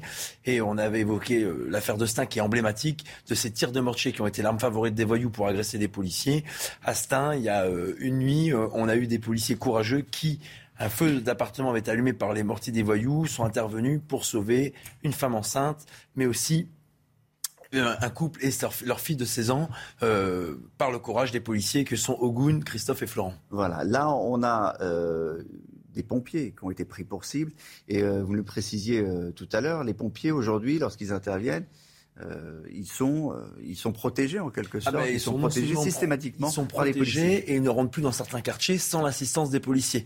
Aujourd'hui, il n'y a pas de pompiers dans les quartiers sans les policiers. Et on voit bien que sur l'affaire de Stein de la cité du Moulin Neuf, les pompiers qui étaient sur place n'ont pas pu sauver ces gens pris au proie des flammes parce qu'ils étaient canardés par des voyous à tir de mortier de projectiles.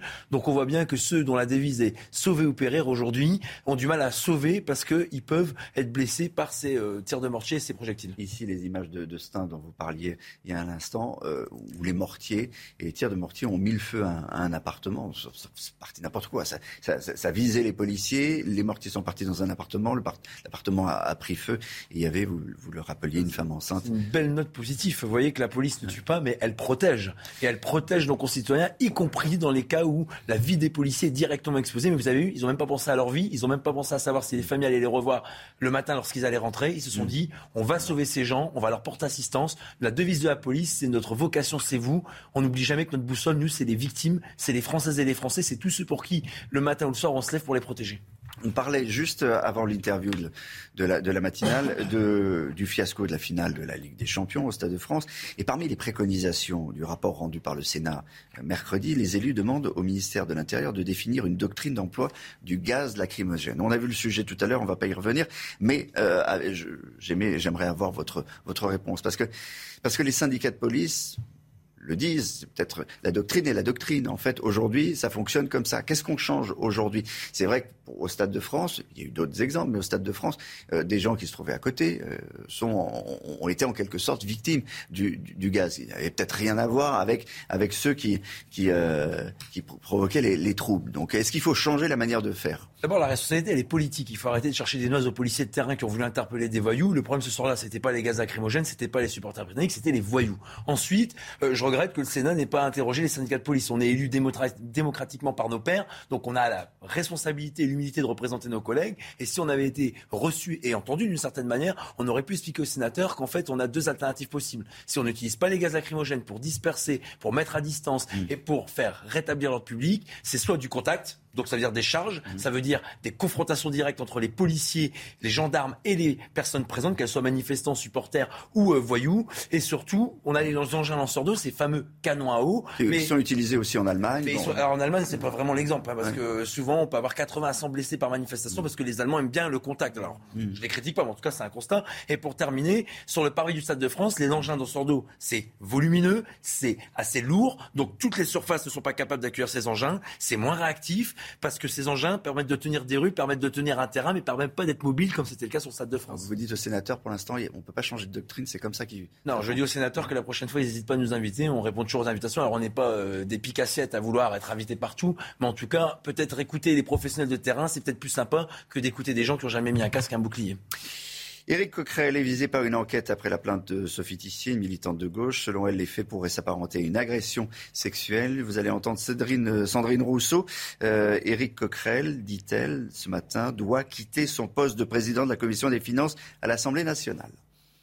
Je pense qu'il ne peut pas présider la commission des finances, les séances de la commission des finances pendant l'enquête, ce qui permettrait d'avoir une enquête et euh, un déroulé de, de, l'enquête de police qui soit euh, complètement indépendante d'un rapport euh, de médiatique, etc. Donc oui, moi je pense qu'il faut qu'il se retire de la, enfin il ne faut pas qu'il préside les séances de la commission des finances le temps de l'enquête. Il conteste à 100%. Et je, je lui ai dit, nous avons eu, oui, mais bien sûr qu'il conteste et c'est normal et, et il faut que la police fasse son enquête. Voilà, ça va chauffer au sein même de la NUPES, vous l'avez compris. Le rappel des titres, 8h45, Audrey Berthaud. Le taux du livret A va doubler en août, annonce du ministre de l'économie Bruno Le Maire dans une interview au quotidien Le Parisien. Le taux du livret A atteindra donc au 1er août 2%. En Ukraine, 23 morts dans de nouvelles frappes russes sur une ville du centre du pays. Pour le président ukrainien Volodymyr Zelensky, c'est un acte ouvertement terroriste. Enfin, Ivana Trump est décédée hier à l'âge de 73 ans. Elle a été la première femme de Donald Trump et la mère de trois de ses enfants. La cause de sa mort reste pour l'instant inconnue. Et c'est l'heure à présent du rendez-vous de l'été de Brigitte Millot.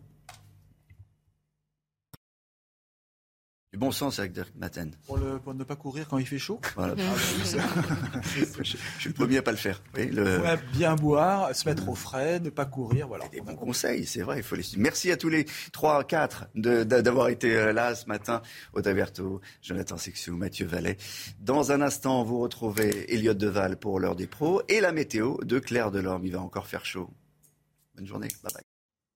Très heureuse de vous accueillir sur CNews pour votre météo qui s'annonce toujours aussi chaude hein, pour les départements du Sud et relativement moins chaude pour les départements euh, du Nord. Donc euh, pour samedi matin, eh bien, le soleil sera présent sur l'ensemble du pays avec quelques nuages, mais vraiment très décoratifs et déjà du vent qui se met en place au niveau de la basse vallée du Rhône, 60 km h Dans l'après-midi, vous allez voir que le vent va se renforcer un petit peu et quelques nuages pourront apparaître, euh, surtout en direction donc du quart nord-est, principalement vers les Ardennes, mais aussi du côté de la Bretagne, partout ailleurs. Eh bien, c'est toujours un très généreux soleil. Donc les températures, elles restent encore un petit peu contrastées entre le nord et le Donc déjà 24 degrés la maximale hein, pour euh, Perpignan, 23 degrés pour Nice. Il fera également chaud au niveau du golfe du Lion. Ça sera beaucoup plus respirable pour la moitié nord avec 17 degrés à Paris, 11 degrés à Cherbourg, 13 degrés à Strasbourg. Et donc dans l'après-midi, à nouveau, le mercure va investir hein, le nord du pays avec des pointes de plus de 30 degrés par endroit. 32 degrés pour le Tourangeau, 30 degrés pour la Bourgogne, la Franche-Comté,